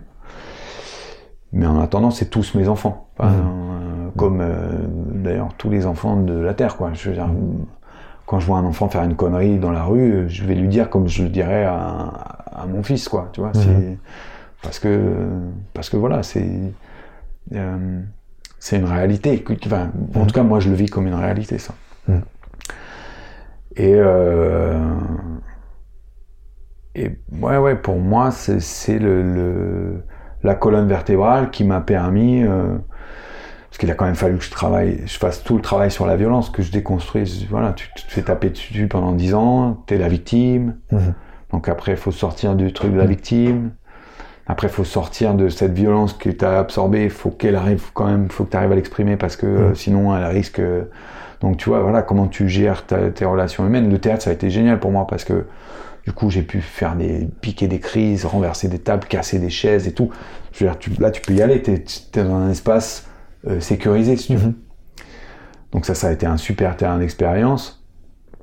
Et puis, euh, et les enfants, ils obligés, euh, voilà, parce que t'as pas envie de reproduire ça avec tes enfants. euh, Tu veux pouvoir, donc, comment tu fais pour te transformer Comment tu fais pour euh, pour devenir euh, le créateur de ça? Mhm. Euh, Voilà, aujourd'hui, euh, aujourd'hui, je, je- je- je suis capable de remercier mon beau-père pour ce qu'il a fait, parce qu'au fond, euh, je sais que c'est moi qui l'ai choisi, quoi. Mhm. Je sais que j'en avais besoin, je sais ce que ça m'a apporté, je sais comment ça m'a construit, et je sais la gratitude que je peux avoir à- envers lui du fait d'avoir extériorisé la violence qu'il y avait dans notre euh, dans notre lignée. C'est ma mère, elle l'a choisi pour ça, c'est-à-dire que cette violence, elle est qu'elle soit physique ou qu'elle soit dans la tête en train de tourbillonner, Mhm. elle existe. C'est lui qui était violent, hein, c'est ça? Lui, il était violent. ouais. Mais en même temps, ce qui était génial, c'est que du, du coup, du coup, euh, je l'avais. euh, voilà, je veux dire, moi, j'avais des, des, des, des coups sur la. Ça se voyait sur mon visage, ça se voyait dans, sur mon ventre. Donc, je- quand j'arrivais voir mes potes, j'en disais putain, c'est c'est chaud. C'était chaud. Et tu peux pas vivre. Tu peux pas faire semblant que ça n'existe pas. Alors que quand euh, avant, avant, avant cet, cet épisode, euh, chez ma mère, par exemple, cette violence, elle était euh, silencieuse. Tu, qu'est-ce que tu veux, qu'est-ce qu'un enfant va aller dire? Ouais, putain, que c'est- dur ce que je vis. Ouais, non, mais de quoi tu parles en fait Mhm. Alors que là, si tu veux, euh, grâce à lui, Mhm. grâce à, à ma mère, qui, voilà, qui a été capable d'aller. euh, parce qu'elle, elle a quand même honte, j'imagine, de, de, tu vois, d'avoir dû traverser ça, d'avoir laissé ses enfants se faire avoir là-dedans, de, de s'être fait elle-même avoir dans ce truc-là. Alors que pour moi, non, c'est un, c'est un des actes de réparation les plus importants dans notre lignée. C'est celui qui a assumé ma mère d'aller se mettre là-dedans et qui, et qui nous a permis de mettre à jour toute cette violence. Et, et pour moi, de, euh, d'arriver à 47 ans avec un enfant où c'est, fini ça. De couper. Ça euh, n'existe plus en fait. Ouais. Mais ça n'existe plus pas, pas parce qu'on l'a masqué ou parce qu'on l'a enterré sous un pied, parce qu'on l'a vécu en pleine lumière jusqu'au au- jusqu'à la dernière lit, on l'a bu. Et, et que en fait, ben, tu sais, c'est comme le dans Harry Potter quand il doit boire le, le, le truc dégueulasse pour arri- arriver à récupérer le dernier truc, c'est à chaque gorgée il va pour mourir. Et en fait il faut qu'il aille jusqu'à la dernière goutte pour se rendre compte qu'en fait c'est rien. Et ben là c'est pareil. Alors je suis pas en train de dire que je, comprends, il y a des gens qui, qui dans ces trucs-là sont souffrent et tout, ça, ça n'enlève rien de, de ça, ou qu'il y a Mm. des gens qui se sont fait violer, qui souffrent. Mais moi j'ai choisi, d'abord je crois que c'est comme ça, mais, mais en plus même au niveau euh, intellectuel, j'ai choisi de dire j'ai choisi. Mhm. En fait, si ça m'est arrivé, je l'ai choisi. Mm. J'ai vu sept enfants grandir autour de moi et j'ai bien vu que vraiment chacun choisit comment il, comment il va s'intégrer dans le truc. J'aurais pu, enfant, j'aurais pu me dire ah oui oui euh, ah beau, beau papa oui oui tout, tout- bien sûr bien sûr je vais faire tout ce que tu veux et tout alors que en fait non. Mm. Moi quand il a commencé à être comme ça, je suis arrivé, j'ai dit qu'est-ce que t'as, un problème. Mm. Ben tu vois, je suis allé au, au conflit et tu vois très bien dans les enfants, bah tiens lui il, il aime bien le conflit. Lui là le petit à côté de moi, Galiléo qui est allongé là à côté Ouais. de moi, Ouais. lui il aime bien euh, qu'est-ce que t'aimes bien toi? T'aimes bien être frustré. Il aime bien quand il y a un truc qui est pas possible. Ah, tout d'un coup, ça va attirer toute son attention. Mhm. Donc, il pourrait dire, il pourrait garder en mémoire, voilà, moi, dans mon enfance, euh, mes parents, ils m'empêchaient d'avoir tout ce que je veux. Mais en même temps, il peut choisir aussi à un moment donné de dire, bah, moi, j'ai choisi, Mhm. en fait, je sais pas pourquoi. Peut-être parce que je suis venu vivre, m'incarner pour faire tel et tel truc. En tout cas, j'ai choisi de travailler sur la frustration. C'était ça mon truc. Bah, moi, en tout cas, je l'ai transformé comme ça. J'ai choisi d'avoir cette relation avec mon beau-père parce qu'il y avait ce truc à, à transformer et parce que je suis venu euh, incarner ça. Tu vois. Guérir, à soigner quelque part. Ouais, là. guérir, soigner et puis Mm. et puis euh, et puis redonner de la noblesse à la violence. Euh, parce que arrête tu me fais mal au dos là. Euh, redonner de la noblesse à la violence dans le sens où euh, euh, voilà il y a le, le- le niveau standard voilà ça c'est possible ça c'est pas possible etc etc et en même temps comme je te disais les, les euh, la violence le, le- le- le- tu vois la, la violence l'amour la haine l'amour c'est pareil c'est les deux faces d'une même pièce et l'énergie qu'il y a derrière la violence Mhm. c'est l'énergie de la passion c'est la même énergie. C'est juste qu'elle s'exprime de façon différente. Et du coup, d'arriver à... parce que comme souvent dans, no- dans, dans notre monde, on, on- on dit voilà, ça c'est la violence, paf, et puis on, tu mets un, ch- un chapeau dessus Mhm. et tu veux surtout pas voir. Mhm. Mais en fait, là-dedans, il y a plein de choses. Il Mhm. y a des choses qui sont terribles, Mhm. et puis il y en a qui sont magnifiques. Il y a des forces hyper puissantes. Il y a des choses qui font que euh, tout d'un coup, une femme va soulever une voiture pour, pour sauver son enfant qui est dessous. Et si elle n'a pas cette puissance-là, cette violence-là, de cet, cet élan-là, bah, le bébé, il meurt. Enfin, tu vois. Ouais. Mais on est beaucoup plus que ce qu'on imagine en tant qu'être humain. On est beaucoup plus que fait seulement Ah oui, chair oui, et bien sûr. Et, et justement, ce que tu me racontes là, en fait, ça me fait penser. euh, Il y a deux mots qui me viennent, dont tu m'as parlé, parce que quelque part, là, le mot dont tu me parles avec ta famille, c'est la tribu. Cette tribu que tu Ouais. as reconnectée, que tu as recréée.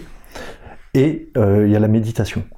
Et ces deux éléments- éléments-là, pardon, ça me ramène à, à deux histoires qui te sont arrivées euh, en lien avec la nature. Euh, donc, est-ce que tu veux bien me parler de la première, si je te parle des tribus, ces, ces fameuses Ah, tribus? tribus, les tribus sud-africaines, tu veux dire? Ouais, par exemple, est-ce que tu es d'accord pour en parler? Ouais, bien sûr, bien sûr. Et est-ce qu'il s'en est suivi euh, Ouais, d'assez extraordinaire. Avec plaisir, ouais.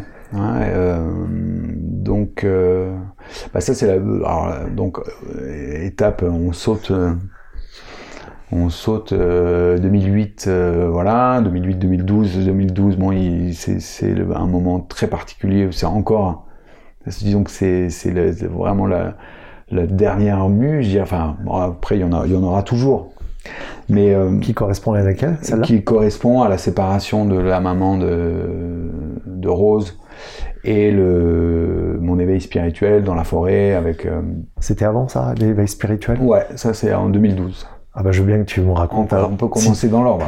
oui, carrément. Allons-y. Euh, si t'es donc voilà, 2008, euh, début du Japon, début de la méditation. Mhm.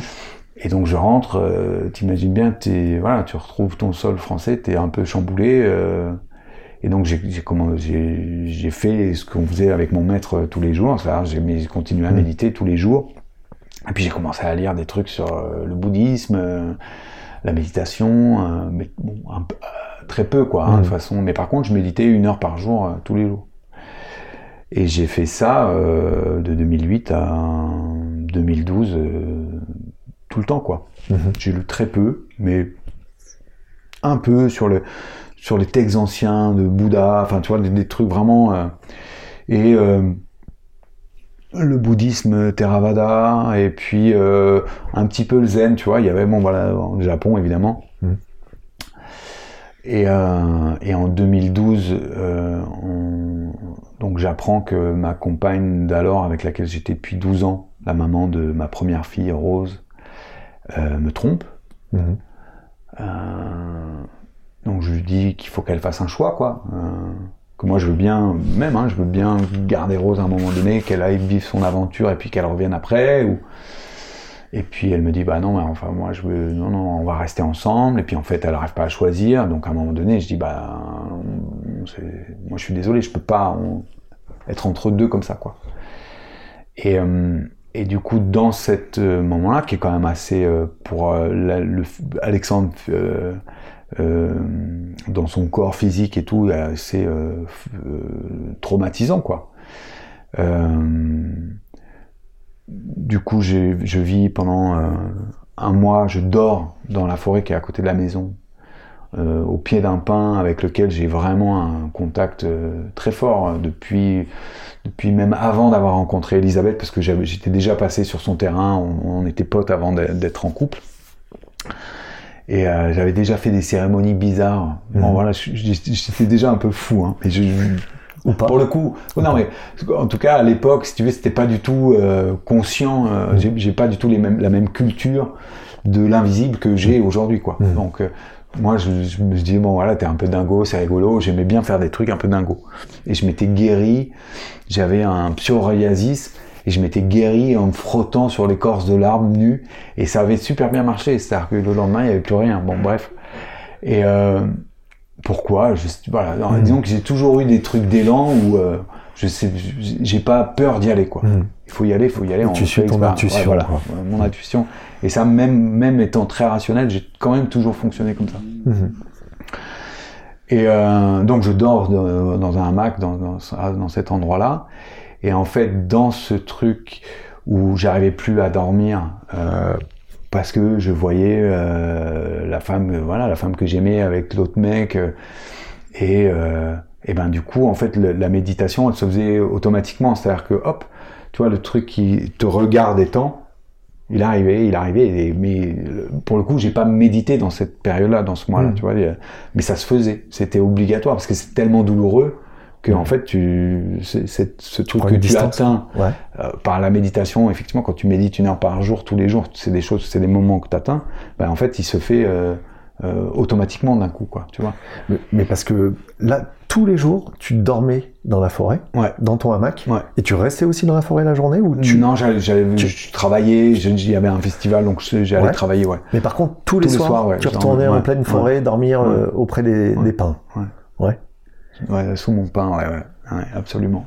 Alors, ton hamac, il était accroché à deux pins, et pourtant, Ouais. tu me parles que d'un pain. Euh, Ouais, parce non, en fait, il est accro... En fait, c'est deux énormes pins et, et le, mon hamac est accroché à un pin et de l'autre côté. Euh, si tu veux, pour moi, les, les- entre les deux énormes pins, c'est une porte. Je, je Mhm. peux pas m'accrocher à cet endroit-là. Donc mon, Ok. pain, mon, mon arbre, il est accroché à ce pin. Le, le- le- mon pain, euh, je sais même pas, je sais même pas quelle espèce de pin c'est. Immense, hein, c'est un, un arbre euh, centenaire sans problème, quoi.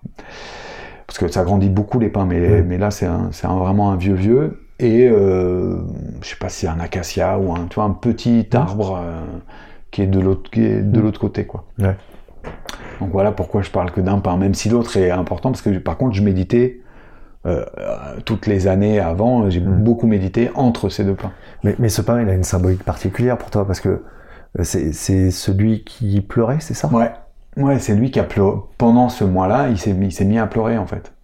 Tu peux me raconter? Ben ouais, c'est- Ouais, Ouais, oui, mais si tu veux, j'ai pas raconté grand chose. C'est-à-dire que moi, j'avais, j'étais aux prises avec cette douleur, euh, Mhm. voilà, cet arrachement, le 12 ans de vie commune, un enfant au milieu, et puis pour moi, c'était Ouais.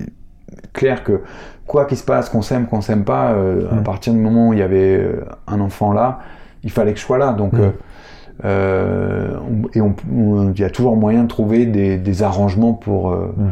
Puis en plus, notre relation a été, avait été très tumultueuse pendant 8 ans. Hmm. Mais depuis 4 ans, c'était très calme. D'ailleurs, je c'est pour ça qu'elle a eu besoin de trouver. euh, Ça s'était vachement pacifié. Donc, c'était plutôt un chouette moment, en fait. Mm.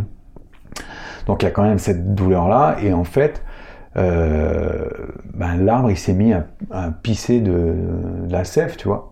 Mhm. Et euh, au point que même des années après, c'était encore visible toutes ces larmes euh, qui font le tour du tronc. à- sous l'endroit où moi j'étais accroché, le- mon- mon- ma corde était plus haut que ce Mhm. truc-là.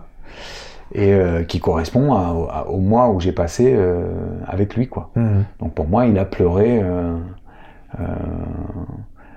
parce que moi, j'ai pleuré aussi, mais j'ai pas tant pleuré que ça. Et pour moi, c'est, tu vois, c'est comme s'il avait lavé mon, ma, ma, ma douleur, quoi. Mhm. Et en même temps, c'est à cet endroit-là que j'ai atteint l'éveil spirituel. Alors, justement, parce que souvent les personnes n'en parlent pas quand ils atteignent l'éveil spirituel ou autre, c'est très difficile à, comment dire, à représenter ou à... Ah ouais, c'est impossible Alors. à expliquer. Que c'est quoi un éveil spirituel pour toi? Ben, Je comprenne. oh, alors comment expliquer ça? En fait, un éveil spirituel, c'est un moment donné où tu, euh, euh, je sais pas, l'image que j'ai, c'est un truc qui monte. euh, Dans le Comme- corps euh, Ouais, mais non, dans le, dans le cosmos, tu vois. Et d'un coup, il y a une espèce de, tu vois, c'est comme une, ça serait comme euh, la goutte primordiale, quoi. Et d'un coup, tu, tu viens et tu, et tu perçois, toi, la, la conscience, en fait. Tu es la conscience, enfin, tu vois ce que la euh, conscience euh, divine, quoi. Le, le truc où d'un coup, en fait, tu es tout. Donc c'est vraiment la, la sensation physique, c'est ça, c'est ça monte. Et toi, t'es où là-dedans? T'es Et je suis au centre. T'es au Moi, centre? je suis au centre et ça monte, je monte, quoi. Pff. Et d'un coup, pah tu vois, comme un, comme un, un feu d'artifice, mais où tout d'un coup, en fait, tu perçois que tes larmes, l'air, euh, la- c'est, tellement vaste, quoi. Et en même temps, tout ça, c'est très très précis. Hein. C'est pas, euh, c'est pas, Mhm. oh tiens, c'est vague parce que c'est Mhm. plein d'infos en même temps. C'est-à-dire Mhm. que comme t'es tout, t'es tout, euh, enfin tout en tout temps, tout le temps. Maintenant, en fait, tu perçois tout tout le temps. De... Donc c'est impossible à traduire en mots, mais par contre, c'est euh, d'une acuité euh, euh, euh, extrême, enfin, tu vois, et, et où tu vraiment perçois euh, euh, ce qu'il en revient quand tu, re- tu reviens dans ton corps. Mhm. Euh, bah, c'est que on est une seule chose. Euh, on est un se- un- une seule conscience, qu'il n'y a que, que de l'amour, Mhm. que euh, euh, on comprend tout, on sait tout, et que en fait c'est juste nous qui nous mettons des filtres pour que ce soit supportable, que Mhm. euh, on est capable d'être, de percevoir euh, euh, 25 trilliards de détails Mhm. en même temps, Mhm. 25 trilliards de sons en même temps et de, de- de tous les percevoir et de, que ce soit très clair comme une conversation, hein, comme si tu étais concentré seulement sur un son. Euh, et euh, voilà quoi, c'est c'est le truc. Tu reviens là et tu dis bon bah maintenant je peux mourir en fait. Ouais. Je l'ai dit d'ailleurs. Hein, en arrivant, j'ai dit bon bah c'est- hop. C'est après, après cet événement que tu as quitté la forêt? T'as dit, ok, j'arrête ou... Euh, je suis pas parti instantanément de la, de la, de la forêt, euh, mais euh, mais euh, ouais, si, quand même quelques deux, deux, deux trois jours après, ouais. Mm. Euh, mais là, j'étais en vacances. Pour le coup, là, j'étais toute la journée euh, Mm. là. Et euh, hmm, ouais, mais qu'est-ce que je disais? Ouais, mais en fait, c'est ça. Par contre, du coup, je suis revenu. J'ai dit bon bah voilà, c'est Mm. bon, salut, merci, c'était génial. Je me suis régalé, voilà, j'ai, ça Ouais. y est, j'ai- j'ai j'ai réussi quoi. Ouais. C'est ça, Ouais. non J'ai fait, Ouais. euh, c'est bon, on a, j'ai gagné quoi. J'ai gagné le jeu. Maintenant, c'est bon, je peux rentrer. Et en fait, non. Et j'ai dit, du coup, bon, voilà. Alors, ou alors, si je reste, par contre, il faut me trouver des trucs à faire. Parce que moi, j'ai, c'est depuis ce jour-là que j'ai plus envie de rien faire.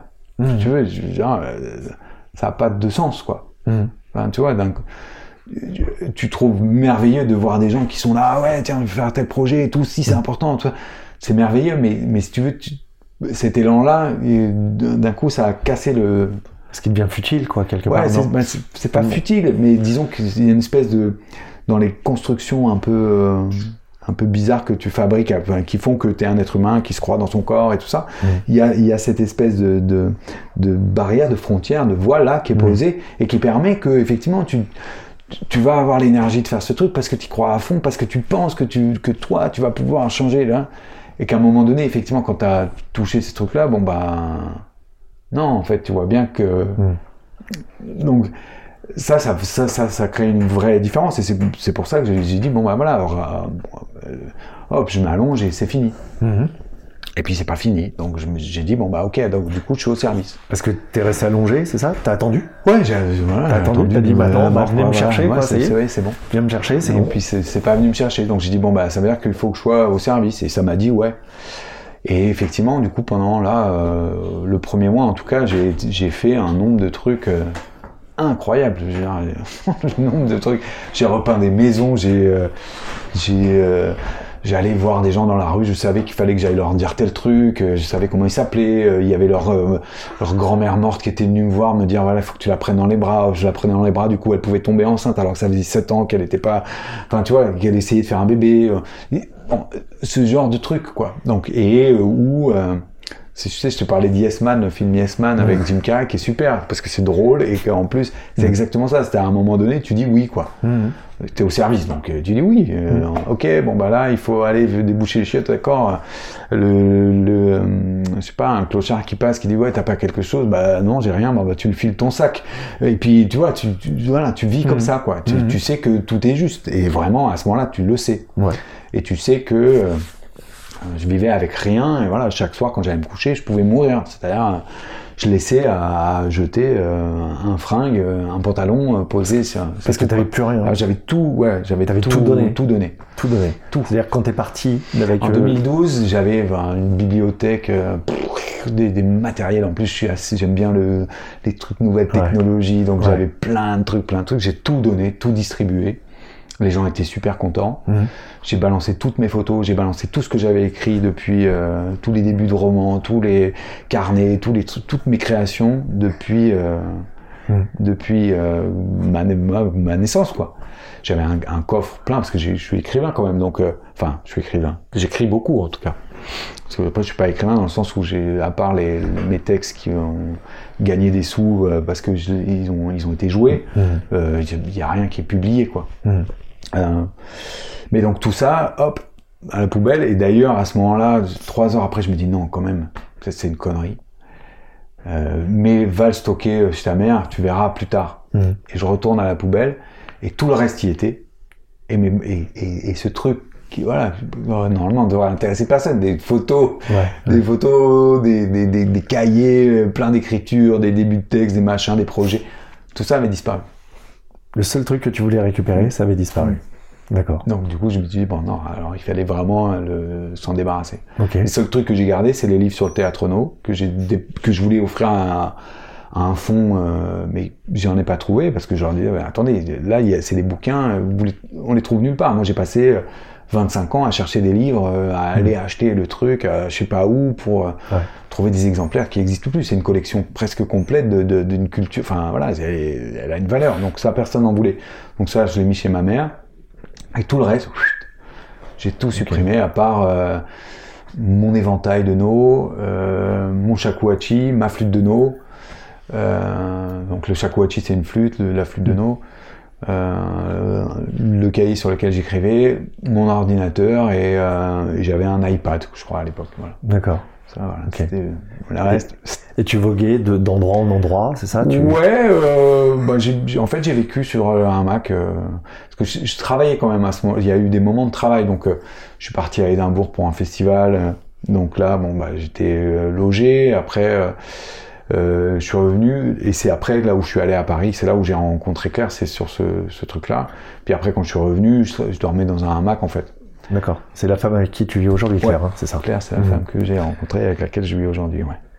La maman de Galiléo, Euh, La femme de la tribu. la femme de la tribu. ouais. réunifiée. Ouais. ouais. Et, euh, et donc, en fait, ça, a- ça a duré combien de temps, cette, euh, cette notion de, de, de se dire, euh, OK, euh, allez, je laisse, euh, je laisse tout, je, je, OK, je, je, je dis yes à tout ce qui se présente. Euh, c'est une phase de, assez longue, Trois mois. ouais. trois mois. Alors, je, je vais te dire, à vivre, c'est, pas mal long. C'est intense, ouais. Trois, ouais, on- trois, bon, après la descente, vraiment, ça, ça s'est descendu petit à petit. Mais disons que, en fait, quand, quand j'ai vécu ça, j'ai rendu mon prénom à ma mère, je suis allé la voir et je lui ai dit, voilà, tu m'avais appelé Alexandre. Alexandre, c'est celui qui défend, l'homme qui Mhm. défend. Donc, évi- évidemment, ouais, c'est vrai, je suis venu, j'ai pris le truc de la violence, j'en ai fait euh, ce que j'en ai fait. Mhm. J'ai Mhm. beaucoup euh, protégé ma mère, j'ai beaucoup euh, été là, tu vois, pour, pour elle. Je lui ai dit, voilà, maintenant, ça c'est fini. Merci, je te remercie de m'avoir confié ça. Et du coup, j'ai pris le prénom, c'est ma fille qui m'a nommé Mathieu.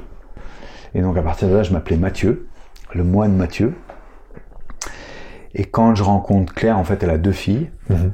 Et, euh, et quand euh, je rate mon avion pour aller devenir moine au Japon, un moine zen au Japon, là, euh, et que du coup, je vais m'installer chez Claire, enfin, tu vois, je, Mhm. je- il y a un moment où ça, ça, ce- je reste chez Claire quelques jours. Et là, en fait, devant les filles, je leur dis non, euh, appelez-moi Alexandre. Tu vois, il y a un Mhm. truc où ce, l'homme, euh, l'homme du monde duel euh, a besoin de revenir. Mhm. Et c'est les enfants encore qui le, qui le ramener à ça, ouais. Ouais. Ouais. Parce que effectivement, tu devais partir au Japon pour vraiment changer de vie totale. Ouais, c'est pour ça que tu avais tout moine, donné, hein, d'ailleurs. ouais, ouais. Et puis finalement, tu rates ton avion. Je rate mon avion. Concours de circonstances, il y a plein de choses qui se passent assez improbables, euh, qui ne sont pas improbables d'ailleurs. Non, non, mais en tout cas, Voilà. plein de yes, Plein- yes, yes, yes qui m'amènent jusqu'à Claire et qui, euh, Plein de voix. voilà, et qui me font rater mon avion et qui font que je voulais donner ma voiture Mm. et qu'en fait euh, je la garde, que je voulais plus d'acédique et qu'en fait je les ai encore. Enfin bon, voilà, il y a des trucs. euh, On insiste pour te les laisser en fait. Même ta voiture, ça. personne n'en veut. Tu veux la donner à tes amis, ils disent non, non, nous on n'en veut pas de ta voiture. Enfin voilà, Ouais. c'est incroyable. Et puis après, effectivement, tu te retrouves euh, donc avec Claire. Tu vis euh, cette vie euh, d'homme de famille, de, de ouais, de- je reviens voilà. à ça, ouais. Tu reviens à ça, vraiment, Ouais. c'est ce qui te réancre Ouais. dans ce cercle où tu comprends que toi, ta place, elle est vraiment là, si j'ai bien ouais, compris. bah hein. oui, oui, du coup j'accepte dans la de dire, euh, tu vois, tu, tu pars pour Mm. devenir moine en disant, bah voilà, je Mm. vais être au service. Je partais à Fukushima pour faire un chantier de remédiation, c'est-à-dire on plantait des, des tournesols partout, avec Mm. un moine là-bas qui est un mec super, planter des tournesols partout parce que les tournesols ça dépollue euh, les sols en profondeur. Mm. Et je partais pour ça et partais pour être vraiment là au service. euh. Ouais. Et en fait, euh, Claire, elle, euh, voilà, le- le- le- cette rencontre, le fait de rater l'avion, le fait que les filles euh, d'un coup m'appellent papa et que du coup il y a un besoin de, de moi, le fait que Claire, à qui je, dis voilà, si jamais on fait l'amour, il faut que tu puisses me libérer. Euh, parce que ça, ça fait partie du bouddhisme. C'est-à-dire, normalement, tu ne fais pas souffrir l'autre, quoi. Tu ne dois cause aucune souffrance chez l'autre. Donc, pour moi, et puis de- dans ces alignements, le moindre truc, ça, ça te désaxe très vite. Hein. Mm. Euh, tu vois, même une photo, c'est déjà une trace de toi qui, que tu viens, tu viens mettre un morceau de mort. Mm. De- donc déjà, même ça, c'est désaxant. Donc, les moindres trucs, à ce moment-là, euh, je sais pas, tu m'allumais euh, un ordinateur, c'est hyper désaxant. Enfin, tu vois, tout, tout un film. Alors là, je voyais les gens, ils étaient carrément, tu, tu vois, ils étaient... euh, parce que je voyais vraiment les auras et tout ça. À ce moment-là, tu voyais leur énergie vitale qui était par l'écran, quoi. Ah tu, ouais, tu vois, un aspiré. espèce ah ouais, mais, mais ça s'arrête jamais en plus, quoi. Tu vois, c'est pas genre de temps en temps une petite, c'est une, Ah ouais. ah une énergie comme ça. Bon, donc tout ça pour en revenir à, à- à quoi? Oui, donc du coup, euh, euh, ces filles qui m'appellent papa, euh, l'avion que je rate l'avion. euh, et, ça revient quoi. Je me Mhm. dis mais en fait non, Ouais. voilà, j'ai Ouais. encore besoin. Elles ont perdu leur père qui est mort d'un- d'une crise cardiaque euh, quand euh, Elia crise cardiaque Galileo. Quand Elia Vous avait avez aussi un cancer non, ça c'est maman qui avait un cancer. Crise cardiaque quand Elia avait 5 ans et, euh, et Lina 8 ans, donc Mhm. elles sont toutes petites. Mm. Euh, et voilà, ça c'est c'est mon- c'est mon, en- Toi, ton mon ancrage. endroit quoi. Ouais, c'est ton ancrage. C'est mon endroit. Et pourtant, et pourtant, ça va pas t'empêcher de vivre une expérience de dingue. euh, à nouveau, Ah ouais ouais. Parce que, en fait, comment on s'est rencontrés, euh, juste pour, euh, pour expliquer, c'est que je t'ai rencontré euh, suite à la. hum, Ouais, lorsque j'ai regardé en fait des vidéos sur YouTube qui correspondaient à ce que toi tu proposais avec l'appareil, un boîtier de la musique des plantes. Donc tu as de la résistivité qu'on envoie dans les plantes. Ouais. Cette résistivité, euh, grâce à l'appareil, j'ai tout appris maintenant, je suis balèze. Cet appareil retransforme, enfin retranscrit cette fameuse résistivité en notes de musique. Mhm. Donc la plante, en fonction des intentions qu'elle va mettre dans cette, euh, dans ces, euh, dans ce- comment dire, par rapport Dans à ces tissus. dans ces tissus, Ouais. par rapport au passage de ce courant, en fait, soit en dilatant ou en rétrécissant sa lymphe, et bien effectivement, ça va créer des impulsions, donc des notes. Et donc, ça veut dire que ces notes sont dites. Alors après, on, on en pense qu'on en veut de l'intelligence, parce que euh, on va pas faire un sujet là-dessus aujourd'hui, mais l'intelligence, et on se rend compte que les plantes sont conscientes de ce qui se passe, Mhm. et que en fait, c'est pas mécanique, mais qu'il y a vraiment une intention derrière de proposer. Moi, je m'étais intéressé à cet appareil que j'ai acquis, et euh, j'avais regardé des vidéos où toi, tu avais posé sur euh, un appareil, donc un ordinateur euh, avec son MIDI, enfin bref, on va pas rentrer dans les détails non plus, mais des, des mots, Ouais. des mots Mm. que la plante pouvait actionner de façon volontaire, puisque les mots sont pas mis de façon aléatoire, euh, comme ça, de façon, euh, bon, allez, euh, tiens, t'appuies sur tel, enfin, sur tel endroit du clavier, ça va produire telle note. Mais de toute façon, c'est pas très clair ce que je dis. Je les renverrai vers ton site internet euh, pour les auditeurs. Vous, vous aurez le site euh, en lien pour vraiment comprendre euh, ce qui se joue. Et en fait, ces fameuses, euh, ces fameux mots étaient produits par la plante qui les produisait de façon consciente, comme avec euh, ton épouse Claire. Enfin, euh, euh, voilà, Ouais. où, où la plante reconnaissait Claire dès qu'elle arrivait ouais, dans. De dans- toute façon, dans on a commencé pièce. par les prénoms et c'est là où on s'est dit bon, c'est vraiment, euh, c'est pas Mm. aléatoire quoi. Ouais, c'est ça. C'est- Effectivement, ça appelait les personnes en fonction euh, Donc voilà. de Donc, qui était là devant et tout. Donc une personnalité qui m'a intéressé et c'est pour ça que j'ai voulu te rencontrer pour comprendre comment ça fonctionnait, quel était ton rapport aux plantes, pour que moi ça fasse sens et, euh, et effectivement ton rapport à la nature. Et il y a eu cette fameuse euh, donc seconde expérience. Ouais. Euh, Ah, pour moi, c'est un cadeau de cadeau des plantes justement par Ouais. rapport à, à la mission aussi euh, musique des plantes parce que quelque part c'est on revient sur la mission théâtre que j'estime théâtrale enfin qui est du coup un, un- un intercesseur entre les les vivants et les morts ou entre les plans hein, entre les différentes dimensions qui se passent par le- la Mm. lecture par la, la- la- la vocalisation la voix etc on est à peu près au même endroit c'est à dire que euh, je découvre cet appareil qui effectivement avec lequel je- je- j'expérimente plein de trucs euh, parce que je suis quand même quelqu'un qui doute, Mhm. qui suis très cartésien. M- On dirait pas comme ça, mais mais euh, mais euh, tu- voilà, c'est pour moi c'est important d'arriver vraiment à, à faire le lien, le pont entre les deux. J'ai du mal avec des choses qui sont vraiment trop déconnectées, de trop peu enracinées quoi. J'ai- Ça me fait peur en fait, ces, Ok. ces dimensions.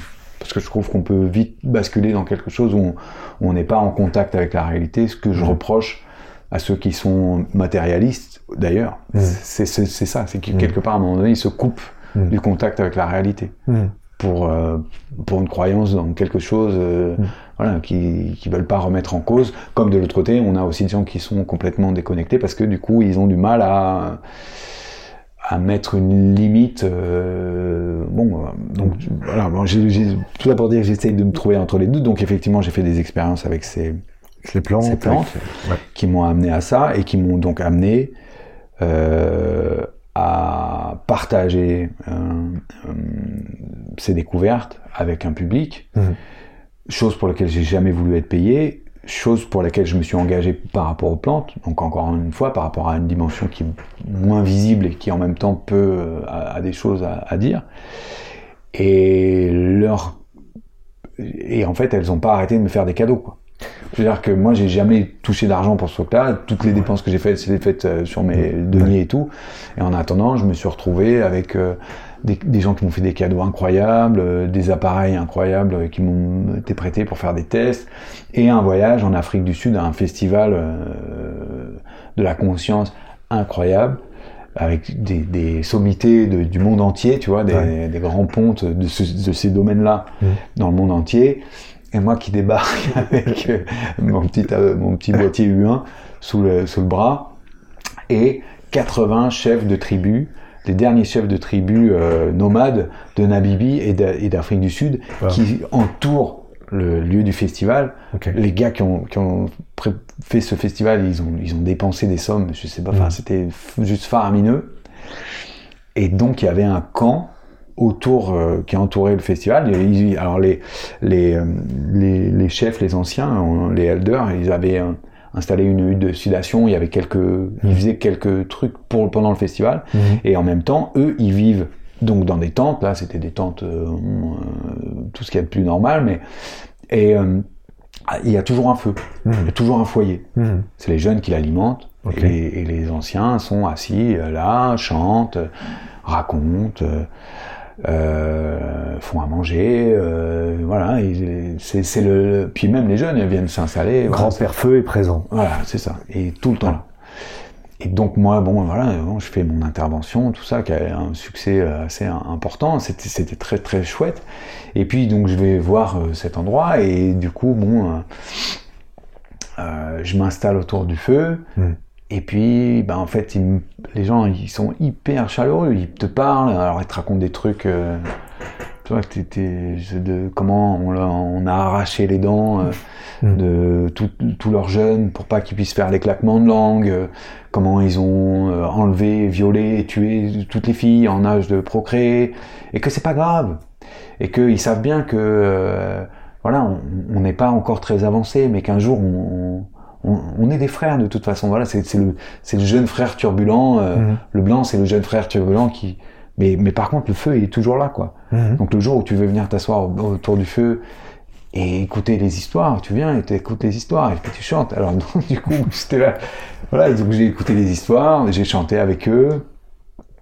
J'ai adoré un, un, un- un truc qu'un des grands-pères m'a dit euh, sur... euh, il il s'était blessé dans la, Mm. dans la forêt, tu vois, il s'était fait gratigner par des, des ronces et il disait mais, euh, mais c'est normal, en fait, moi je coupe là, les, on prend de la nourriture, des machins, Mm. donc ça c'est mon dû, en fait. Mhm. Et quand la nature elle a besoin, c'est pas moi qui vais, je vais pas me frotter, mais Mm. si la nature elle a besoin que je rende quelque chose, elle, elle vient le prendre. Et, Mm. donc euh, c'est chouette. Ça, ça veut dire que Mm. voilà, on est on est euh, en équilibre et tout. Et euh, bon, alors c'était fort mentalement, mais en plus euh, je rentrais à l'hôtel et le, le feu me brûlait quoi. Mm. Je- J'arrivais C'est-à-dire qu'il y j'avais avait le feu, je le voyais, je, je sentais la chaleur, je m'endormis, il y avait des... Ça brûlait, le matin je brûlais, je me retrouvais là-bas et j'étais...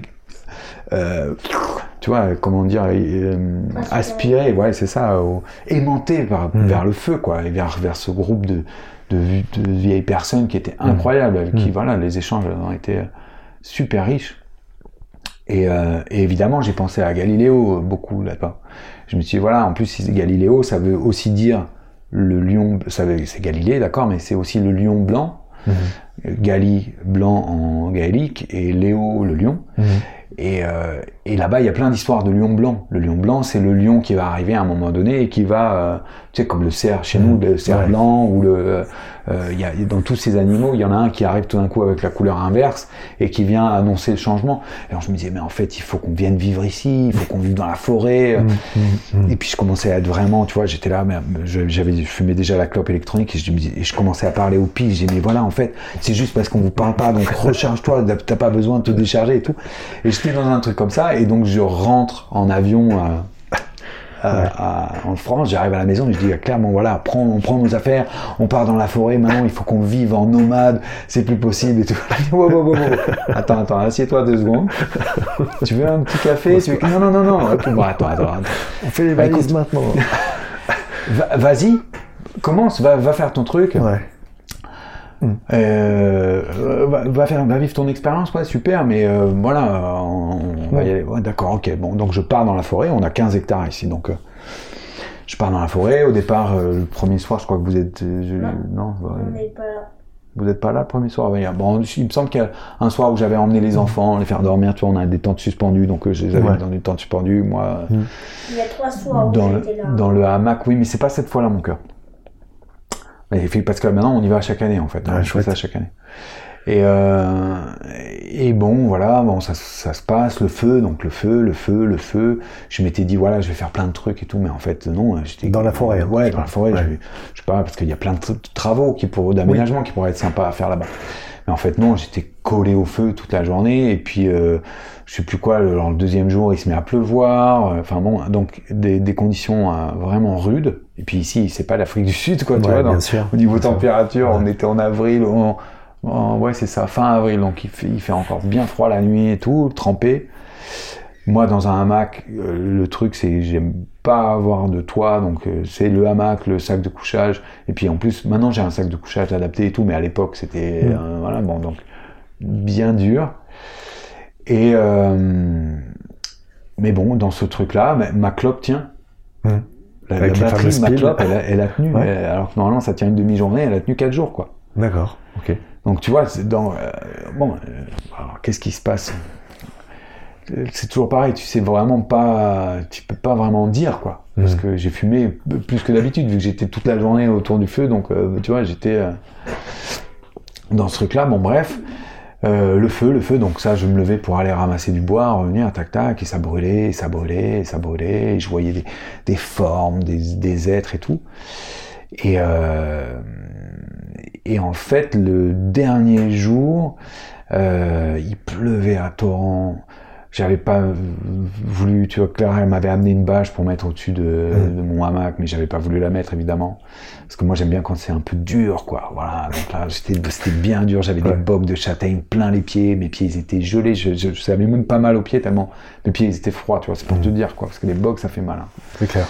Et donc là, j'en avais plusieurs dans les deux pieds, euh, en t-shirt sous la pluie. Il devait faire, je sais pas, 12-13 degrés, un truc comme ça. Euh, bon. Et Claire, elle, elle venait me voir tous les soirs. Mm. Elle m'a mis un petit truc de riz. Tu vois, elle a Mm. toujours là. C'est sympa parce que là, il y a quand même euh, un quart d'heure de marche pour aller jusqu'à l'endroit. Mm. Tu vois, avec euh, la tambouille et tout, euh, repartir dans le noir. Enfin bon. Donc elle avait fait ça. Et le dernier soir, elle vient, donc elle m'a- elle m'amène mon riz et tout. Elle me dit, mais euh, si tu vois, sous la pluie trempée. Elle me dit, mais qu'est-ce que tu fais euh, Tu rentres à la maison? Non, non, non, je vais dormir là. Bon, mais t'as mis euh, la bâche Euh, Non, mais tu vas le faire. Oui, oui, oui, c'est ça, tu veux pas le faire. Non, je veux pas le faire. Bon, alors du coup, elle m'installe là-bas sur le, sur le hamac. Elle, est- elle sort mon sac de couchage. Elle le fait sécher au feu. Enfin, bref. Et puis, euh, elle voit mes pieds pleins de, pleins de bogues et tout, donc elle me lave les pieds, elle fait chauffer de l'eau, elle me lave les pieds à l'eau chaude, elle m'enlève les bogues, euh, des trucs. Et moi, j'étais presque euh, pas là, quoi, tu vois, tu vois j'étais euh, dans mon truc, c'était très très agréable, parce que c'est vrai que Mm. J'étais pas du tout dans cette douceur, quoi. hein. C'était pas du tout l'ambiance dans laquelle j'étais. Et donc, effectivement, quand je suis allé me coucher, c'était sec, c'était abrité, j'étais bien. Euh, donc, je me suis vraiment bien endormi, c'était génial. Et à 3 heures du mat, il y a un cerf qui est venu bramer euh, juste à côté de moi. Donc là, je te raconte pas, je fais un bond, Tu fais- parce que c'est puissant hein, comme truc. Hein. Bon, euh, il est reparti, je me rendors, euh, je me réveille le matin, et là, je pose le pied par terre, j'entends « Ah oui !» Et en fait, à partir de ce moment-là, j'ai- j'entendais tous les brins d'herbe, toutes les, les feuilles, les arbres, les trucs, ça a été euh, une cacophonie, euh, vraiment, hein, parce qu'il y a du monde en fait dans la végétation. hein. C'est pas dans un arbre, c'est pas. Alors t'as as une identité arbre, mais t'as Ouais, aussi ouais. une identité branche, t'as une identité euh, groupe de feuilles, t'as une identité feuille, quoi. Donc du coup, un- et pareil, les brins d'herbe, c'est chaque brin, c'est un. Et, euh, et donc je me suis retrouvé dans un, voilà, un festival de sons et c'était magnifique parce qu'en même temps c'est chez moi donc du coup Mhm. euh, il y a voilà des trucs que j'avais pressentis, des machins que j'ai pu voir. euh, il y avait, et puis des, des choses qui m'ont permis aussi de, de percevoir qu'en fait il y avait vachement plus de joie, c'est beaucoup plus simple, beaucoup plus enfantin que ce que j'imaginais. Pour moi l'arbre c'est hiératique, oh là, attention le grand sage et tout, alors qu'en Ouais. fait ils sont morts de rire, ils se font des blagues à la con, euh, ça déconne. Euh, bon, il y a ceux qui font la gueule, t'as, t'as ceux qui boudent, t'as ceux euh, qui Mm. sont euh, au contraire plus Mm. plus sages, plus posés, plus euh, et euh, et c'est un état dans lequel je suis resté ouais euh, euh, bien 15 jours. Le problème, c'est qu'en fait, trois jours après ce truc-là, je partais bosser à Paris. Le choc. Donc là, je te raconte pas, tu vois, tu pars euh, waouh, en train et tout, t'as tous les végétaux qui sont en train de te parler dans tous les sens. euh, Tu veux pas non plus avoir l'air d'un, d'un jobard complètement, donc voilà, tu Trop tard. essaies de te tenir et tout, tu vois. En plus, je voyais les archétypes, c'est-à-dire que je voyais, tu- quand je tournais la tête vers un arbre, je voyais un. Alors, je, je peux pas dire, c'était pas, tu vois, je voyais pas une personne, Mm. mais vraiment, euh, tiens, là, ça c'est une grand-mère, enfin, tu, vois la, la forme du truc, ouais. quoi. Il y a une représentation euh, vraiment archétypale. Ok. Euh, et bon, donc voilà, je vais à Paris et là c'était magnifique parce que j'ai grandi là-bas et, ma mère elle a toujours l'appart dans lequel on est depuis que j'ai 5 ans, quoi. Mhm. Et c'est là-bas que je, je loge quand je vais à Paris. Et là, en fait, tu te rends compte que les arbres ils te connaissent. Mhm. Ils t'accueillent comme si, voilà, c'est, c'est, ils t'ont pas vu depuis 20 ans, mais ils sont super contents de te voir. Euh, Tu c'est- les entends à ce tu moment-là. les entends Ah ouais, ouais, je les entends moi. Je les entends, j'entends leurs appels, tu vois. C'est-à-dire que je suis là, quand euh, je marche dans la rue et puis j'entends Hé, hey, Alexa, Alexa Hop, tu tournes. Et puis en fait, là, t'as le figuier du bout de Ah oh, Tu m'entends, c'est génial et tout. Enfin, tu vois, des trucs. Bon. Oh, bon, alors après, tu peux dire, voilà, est-ce que Ouais. j'ai pas un peu pété une durite Ouais. En même temps, j'ai eu, quand j'étais euh, dans l'éveil, j'ai eu des, des, des, des- de la clairaudience, des trucs, de, de la télépathie beaucoup. Mhm. Donc je suis quand même capable de, de percevoir qu'est-ce qu'il y a un, un Mhm. bruit que tu vas te raconter et un bruit qui vient d'ailleurs, quoi, tu vois. Et donc pour moi, c'était vraiment très réel, il n'y avait pas de doute. Mais cartésien comme je suis, je, je m'interrogeais quand même. Et puis en fait, je pars bosser, euh, donc tu voilà, je suis un peu high quand même, donc euh, on m'envoie mon planning de boulot, ok, ouais d'accord, demain pas de problème. Mhm. Hop, Mhm. je vais à la radio, la maison de la radio à Paris, là où je vais d'habitude. Et là, en fait, l'orchestre, il était à la Philharmonie, c'est à l'autre bout de Paris. Et donc j'arrive à 8h, je commençais à 8h, mais je commençais à 8h à la Philharmonie. Ouais. Je me suis dit, mais il est où l'orchestre? Mais quoi? Mais t'as pas regardé ta feuille de route euh, C'était écrit, Philharmonie. Ah merde, putain, j'ai pas vu. Putain, mais ça craint, ils, ont, ils sont que deux, ils ont vraiment besoin de toi. Bon, ok, ok, j'y vais. Donc, euh, mais comment je fais pour y aller le plus vite? Bah, il faut que tu prennes le métro Ranlag. Donc moi je sors, normalement j'arrive par là de l'autre côté de Paris, il faut connaître un peu Paris, mais euh, j'arrive du Marais, donc en fait je, je, je, je passe jamais, Ranlag c'est derrière la maison de la radio, et je passe jamais par cette station de métro, qui est effectivement une station de métro que mes potes euh, utilisent, ceux qui viennent de l'autre côté de Paris, quoi. Mais- Mhm. Et donc je sors de la maison de la radio, et je sais pas en fait Mhm. où c'est Ranlag. Et là, je demande, je- ben, hop, intuitivement, je demande aux arbres, bon, et c'est où? Il faut que j'aille à Ranlag, je suis vraiment pressé. Ben là, tu vas à droite, ok. Donc, je ça, ce sont les arbres c'est les arbres qui me t'indiquent, disent, C'est ça. À droite, tout, tout, tout, à gauche, ok, tout, tout, tout, la deuxième à droite, ok, tout, tout, tout, tout, ah, et puis là, c'est encore à gauche, tout, tout, tout, là, ça y est, tu, quand tu vas tourner à droite et à droite, après, tu seras arrivé, ok, et j'arrive. Mhm. Mais j'ai pas, tu vois, ça, il y a pas eu de, Ouais. je me suis pas perdu en chemin. J'ai- J'arrive, je gère le truc direct.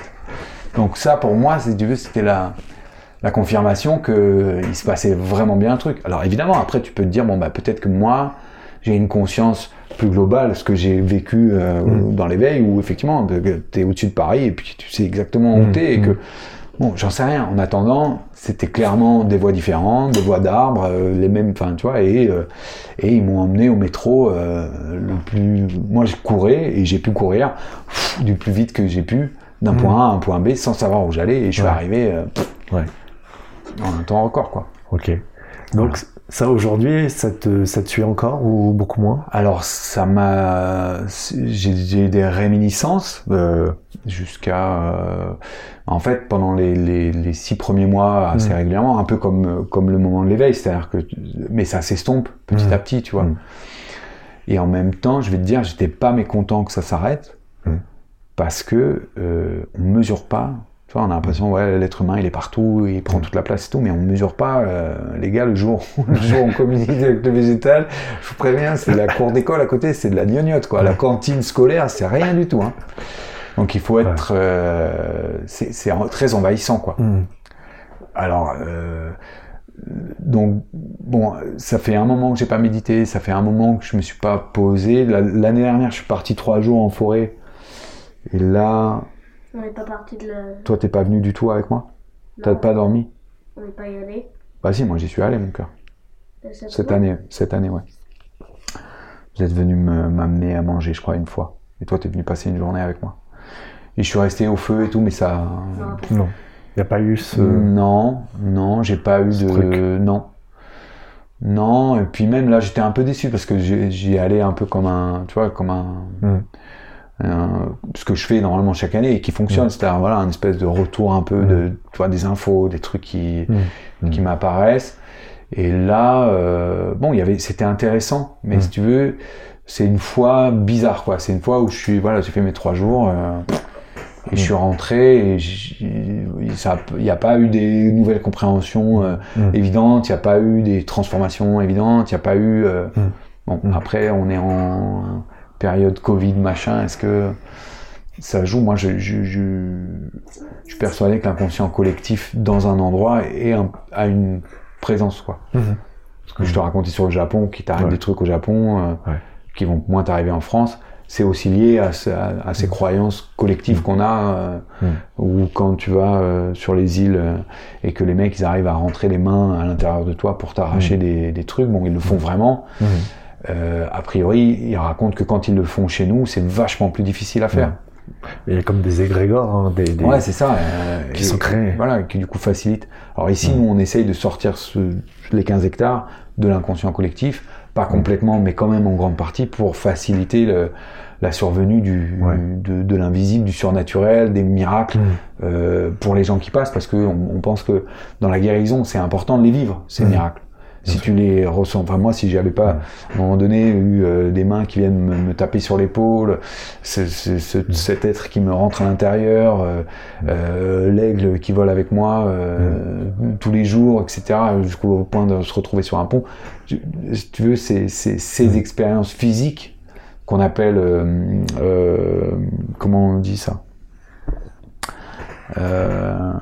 Par rapport à une expérience qu'on fait scientifique, c'est une expérience, euh, l'expérience de la pensée, c'est une expérience euh, dans le, euh, je, bon, je sais plus son nom, mais, mais qui, euh, voilà, du coup les gens disent ouais, mais c'est, ton ressenti, c'est ta... en attendant quand tu le vis dans ta chair, euh, tu l'as vécu quoi. Métaphysique, non? Non, c'est pas pas ça. Non, non, c'est. Tiens, on dit la, mé- il y a voilà la, la médecine. Holistique la non, médecine, non, euh, non. Ouais, c'est pas ça. Non, c'est Bon. euh, quand c'est dans quand c'est dans l'expérience quoi. Mm. Euh, voilà, quand c'est dans l'expérience de tous les jours, que c'est pas euh, un truc fait de façon scientifique, reproductible. hein, hein, bon, il y a, il y a Ah, empirique. empirique, voilà. Voilà, on y est arrivé. L'expérience, bravo. L'expérience empirique Ouais. Qui en fait, Mm. en attendant, toi, te, Mm. te transforme, euh, quoi que tu veuilles dire, même si tu es un scientifique, euh, je veux dire, les scientifiques qui sont branchés spiritualité, c'est qu'ils ont vécu des choses, euh, Mm. tu, tu deviens pas, tu, tu rentres pas, à mon avis, vraiment dans un contact avec l'invisible si tu n'as pas toi-même vécu des expériences empiriques, vraiment dans ta chair, d'un contact avec quelque chose ou de, Mm. de, de coïncidence, de, de, de synchronicité qui font que Mm. d'un coup Mm. tu te dis mais merde en fait euh, Mm. il se passe quelque chose quoi. Bien sûr, bien sûr. Là, alors je sais que tu vis dans l'instant présent, hein. Ouais. beaucoup, tu te projettes pas, bien évidemment. Et donc exercice de style, si jamais euh, tu te, allez, tu t'imagines dans 5 ans, tu aimerais que ça soit comment pour toi, pour ta famille, pour euh, ton entourage, pour la société, je sais pas. 5 ans. Eh, C'est une question euh, euh, difficile. Euh, si au niveau du au niveau du lieu, euh, c'est plus facile parce que Claire elle a des attentes et que euh, et que euh, ben, dans ce projet de, de vie, moi j'y suis à fond aussi. Donc euh, euh, c'est euh, c'est rendre le lieu de le plus euh, re- renouer le contact le- encore plus avec le, le végétal, avec l'animal, avec le minéral ici, Mhm. pour que pour que cette alchimie entre entre les règnes, elle soit vraiment perceptible pour n'importe qui qui viendrait ici. Mhm. Trouver un peu de, tu vois, faire une retraite, euh, euh, reprendre confiance, euh, retrouver un- une espèce de d'espoir, enfin voilà, ce, ce genre de choses. Mhm. Euh, où il y a plein de choses encore à faire et voilà donc euh, on, on y est. Après dans l'humanité, bah, j'ai envie que ce soit ce que ça va être quoi. Moi je veux bien que ce soit la qu'on soit obligé d'aller se cacher dans la forêt parce qu'il y a des mecs qui viennent essayer de nous tuer au couteau. Euh, Ça me ça m'excite autant que euh, euh, que tout d'un coup, toutes ces, vieilles structures pourries s'effondrent, que tous ces connards, bah, excuse-moi du mot, mais tous ces élites corrompues et bah, qui sont la corruption, parce qu'en fait aujourd'hui pour devenir une élite, Mmh. t'es obligé d'être euh, Mmh. soit sans, sans cœur, euh, soit un bon élève, euh, mais vraiment qui moufte pas, donc euh, d'une lâcheté euh, euh, la plus grande. Il n'y a pas d'autre choix en fait. Donc que tous ces mecs-là se retrouvent euh, en tôle, euh, fassent leur... euh, tu vois, il y a, bon, il y a, il y cette Ouais. dimension euh, avec du coup un- un- une reconnexion à la- au local, à- aux artisanats, au, au- au- Mm. et au- à soi-même en fait. Mmh. Parce qu'au fond, tout ça, c'est ça, c'est soi, quoi. C'est-à-dire à soi créateur. De voir plein de soi créateurs qui font plein de trucs, dont des trucs euh, euh, que j'aurais envie d'apprendre, des trucs dont j'ai rien à faire. Mais j'ai pas de. Ça me va aussi si c'est carrément, euh, voilà, si c'est des Robocop qui débarquent, euh, si c'est Terminator, ça va être rigolo aussi, quoi. Ouais. Tu vois, Si on est bien planqué, hein, par contre. Ouais, mais même, même pas, si, même si on doit, on doit finir euh, avec une balle dans la tête euh, par Robocop et, ou voir mon fils mourir, moi je veux dire, c'est. quand tu as vécu ce que j'ai vécu, en fait, en tout cas moi comme je l'ai vécu, tu ne peux pas revenir en arrière sur le fait que tu as compris qu'en fait tout ça c'est un jeu, on est dans un jeu vidéo quoi, Mmh. et qu'on risque rien. En vrai, on risque rien. À aucun endroit on, on risque euh, quelque chose. Donc du coup, à ce moment-là, tu peux tout, C'est tout expérimenter. Après, ça veut pas dire qu'il faut en avoir rien à faire de, de ton véhicule physique, qui lui est, est pétri de, de matière, de, donc de, de, de cristallisation. C'est ça Mm. qui fait qui tient. Mm. Et c'est tout, c'est, c'est, c'est un petit, euh, un petit, un- voilà, un- quelque chose d'hyper euh, euh, blessé par tout ce qu'il a vécu et tout ça. Il faut le prendre en compte, il faut le chérir, Mm. il faut le voilà, c'est ta bagnole quoi. Donc Mm. euh, euh, c'est pas l'idée, c'est pas d'en changer. Tu vas garder la même, donc tu tu la tu la bichonnes, tu fais attention à elle, tu lui parles, tu prends soin d'elle. Donc oui, on y croit à son à son truc, à sa peur de la mort et tout. On est obligé, on est on est les deux euh, Mm. euh, les à ces deux endroits en même temps. Mais mais la vie c'est une aventure et, et les et, et moi les trucs les pires que j'ai traversés euh, au- à, a posteriori ça reste euh, ça reste des choses magnifiques. Enfin tu vois il y a, Mm. il y a euh, donc j'ai pas de voilà si ce n'est que de, à mon endroit d'agrandir Mm. de de faire l'effort nécessaire pour que, euh, tant que c'est possible, euh, cet endroit puisse accompagner, faire du bien, réparer, euh, rencontrer. euh, euh, voilà, et le. Et, et- et c'est tout, quoi. Et ce lieu, en fait, s'appelle le Paradis. Hein. Le paradis, ouais. Il y a une signification particulière, hein, je crois. Le paradis, ça veut dire le paradis, en fait, c'est le. Tout simplement. Ouais, c'est ça. En- sauf que c'est en, en Pyrénées, enfin en gascon, quoi. Ok, Paradis, c'est le, le mur d'enceinte. ok, C'est l'étymologie du paradis. d'accord, ok. Pour terminer, euh, j'ai une dernière question. Pour les auditeurs euh, qui nous écoutent, qui se disent euh, Ah ouais, moi j'aimerais changer. J'aimerais changer de vie. Je sens qu'il y a quelque chose qui me pousse. Mais non, je peux pas, j'ose pas. J'ai trop peur. Trop peur de l'inconnu, trop peur de ce qui va se passer. Qu'est-ce que tu pourrais leur dire pour, pour les aider peut-être à, avancer, à franchir le cap de cette mue de serpent, de, de se défaire de, ce Et- qui les enfreint Voilà, ce que je dis souvent, c'est-à-dire qu'en fait, il n'y a pas, il y a pas d'empêchement. Il y a les empêchements qu'on on met. Et si on les met, c'est toujours pour une raison, quoi.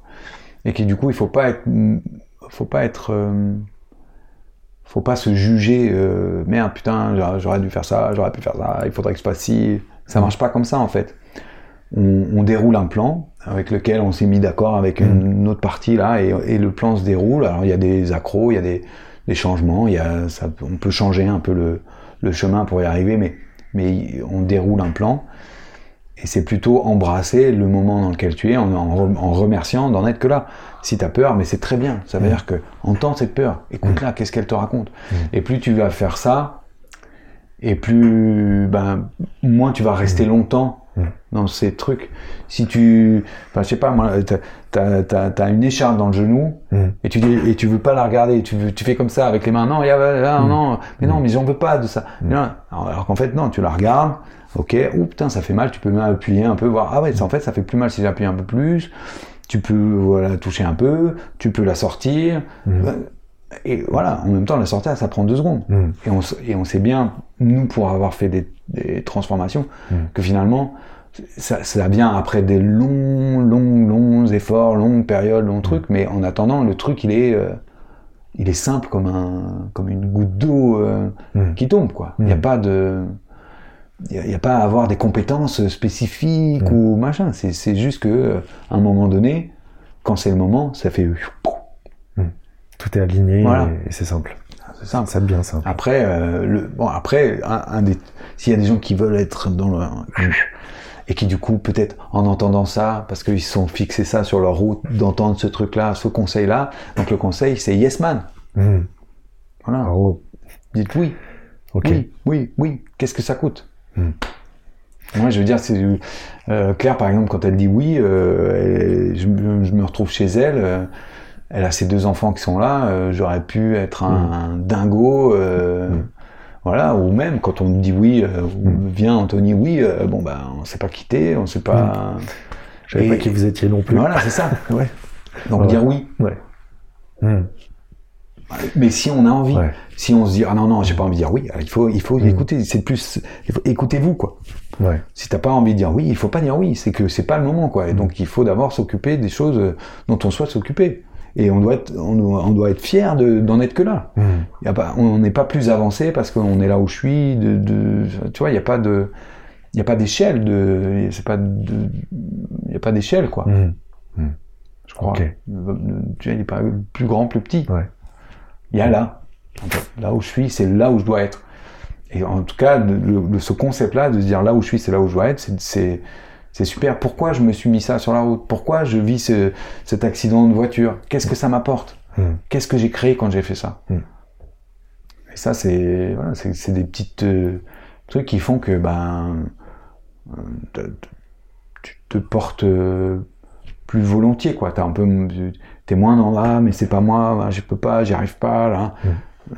Retrouve la fierté de d'être ce que t'es quoi. L'honneur de, de porter ta lignée, l'honneur d'être venu t'incarner sur terre. Je sais pas, raconte-toi ce que tu veux. Après, même même si tu t'es tes conceptions sont pas euh, sont pas des, pour toi des vérités établies, ça n'empêche de, de on, on avance par concept. Mm. La science, ce n'est que ça, c'est euh, euh, des, des, des expériences de la pensée. Mm. Donc euh, faites des expériences de la pensée. Voilà, j'ai j'ai tout créé de A à Z. Mm. Mes parents, euh, ma, ma vie, ma situation, ma machin. Donc je me suis mis ça.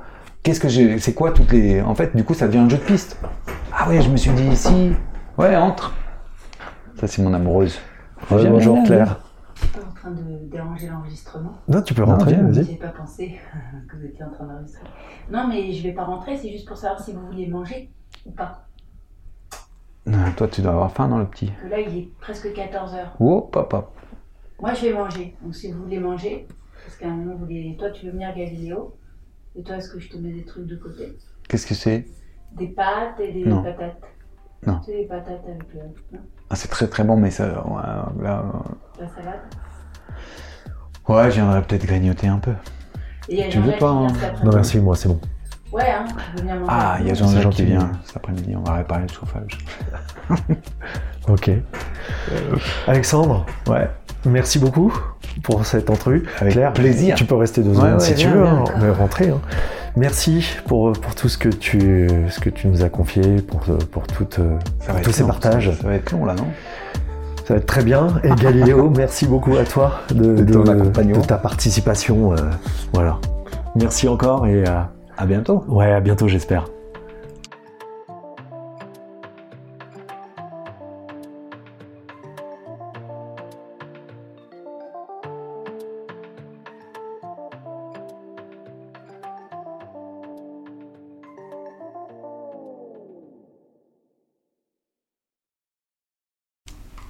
Bon, ça allait?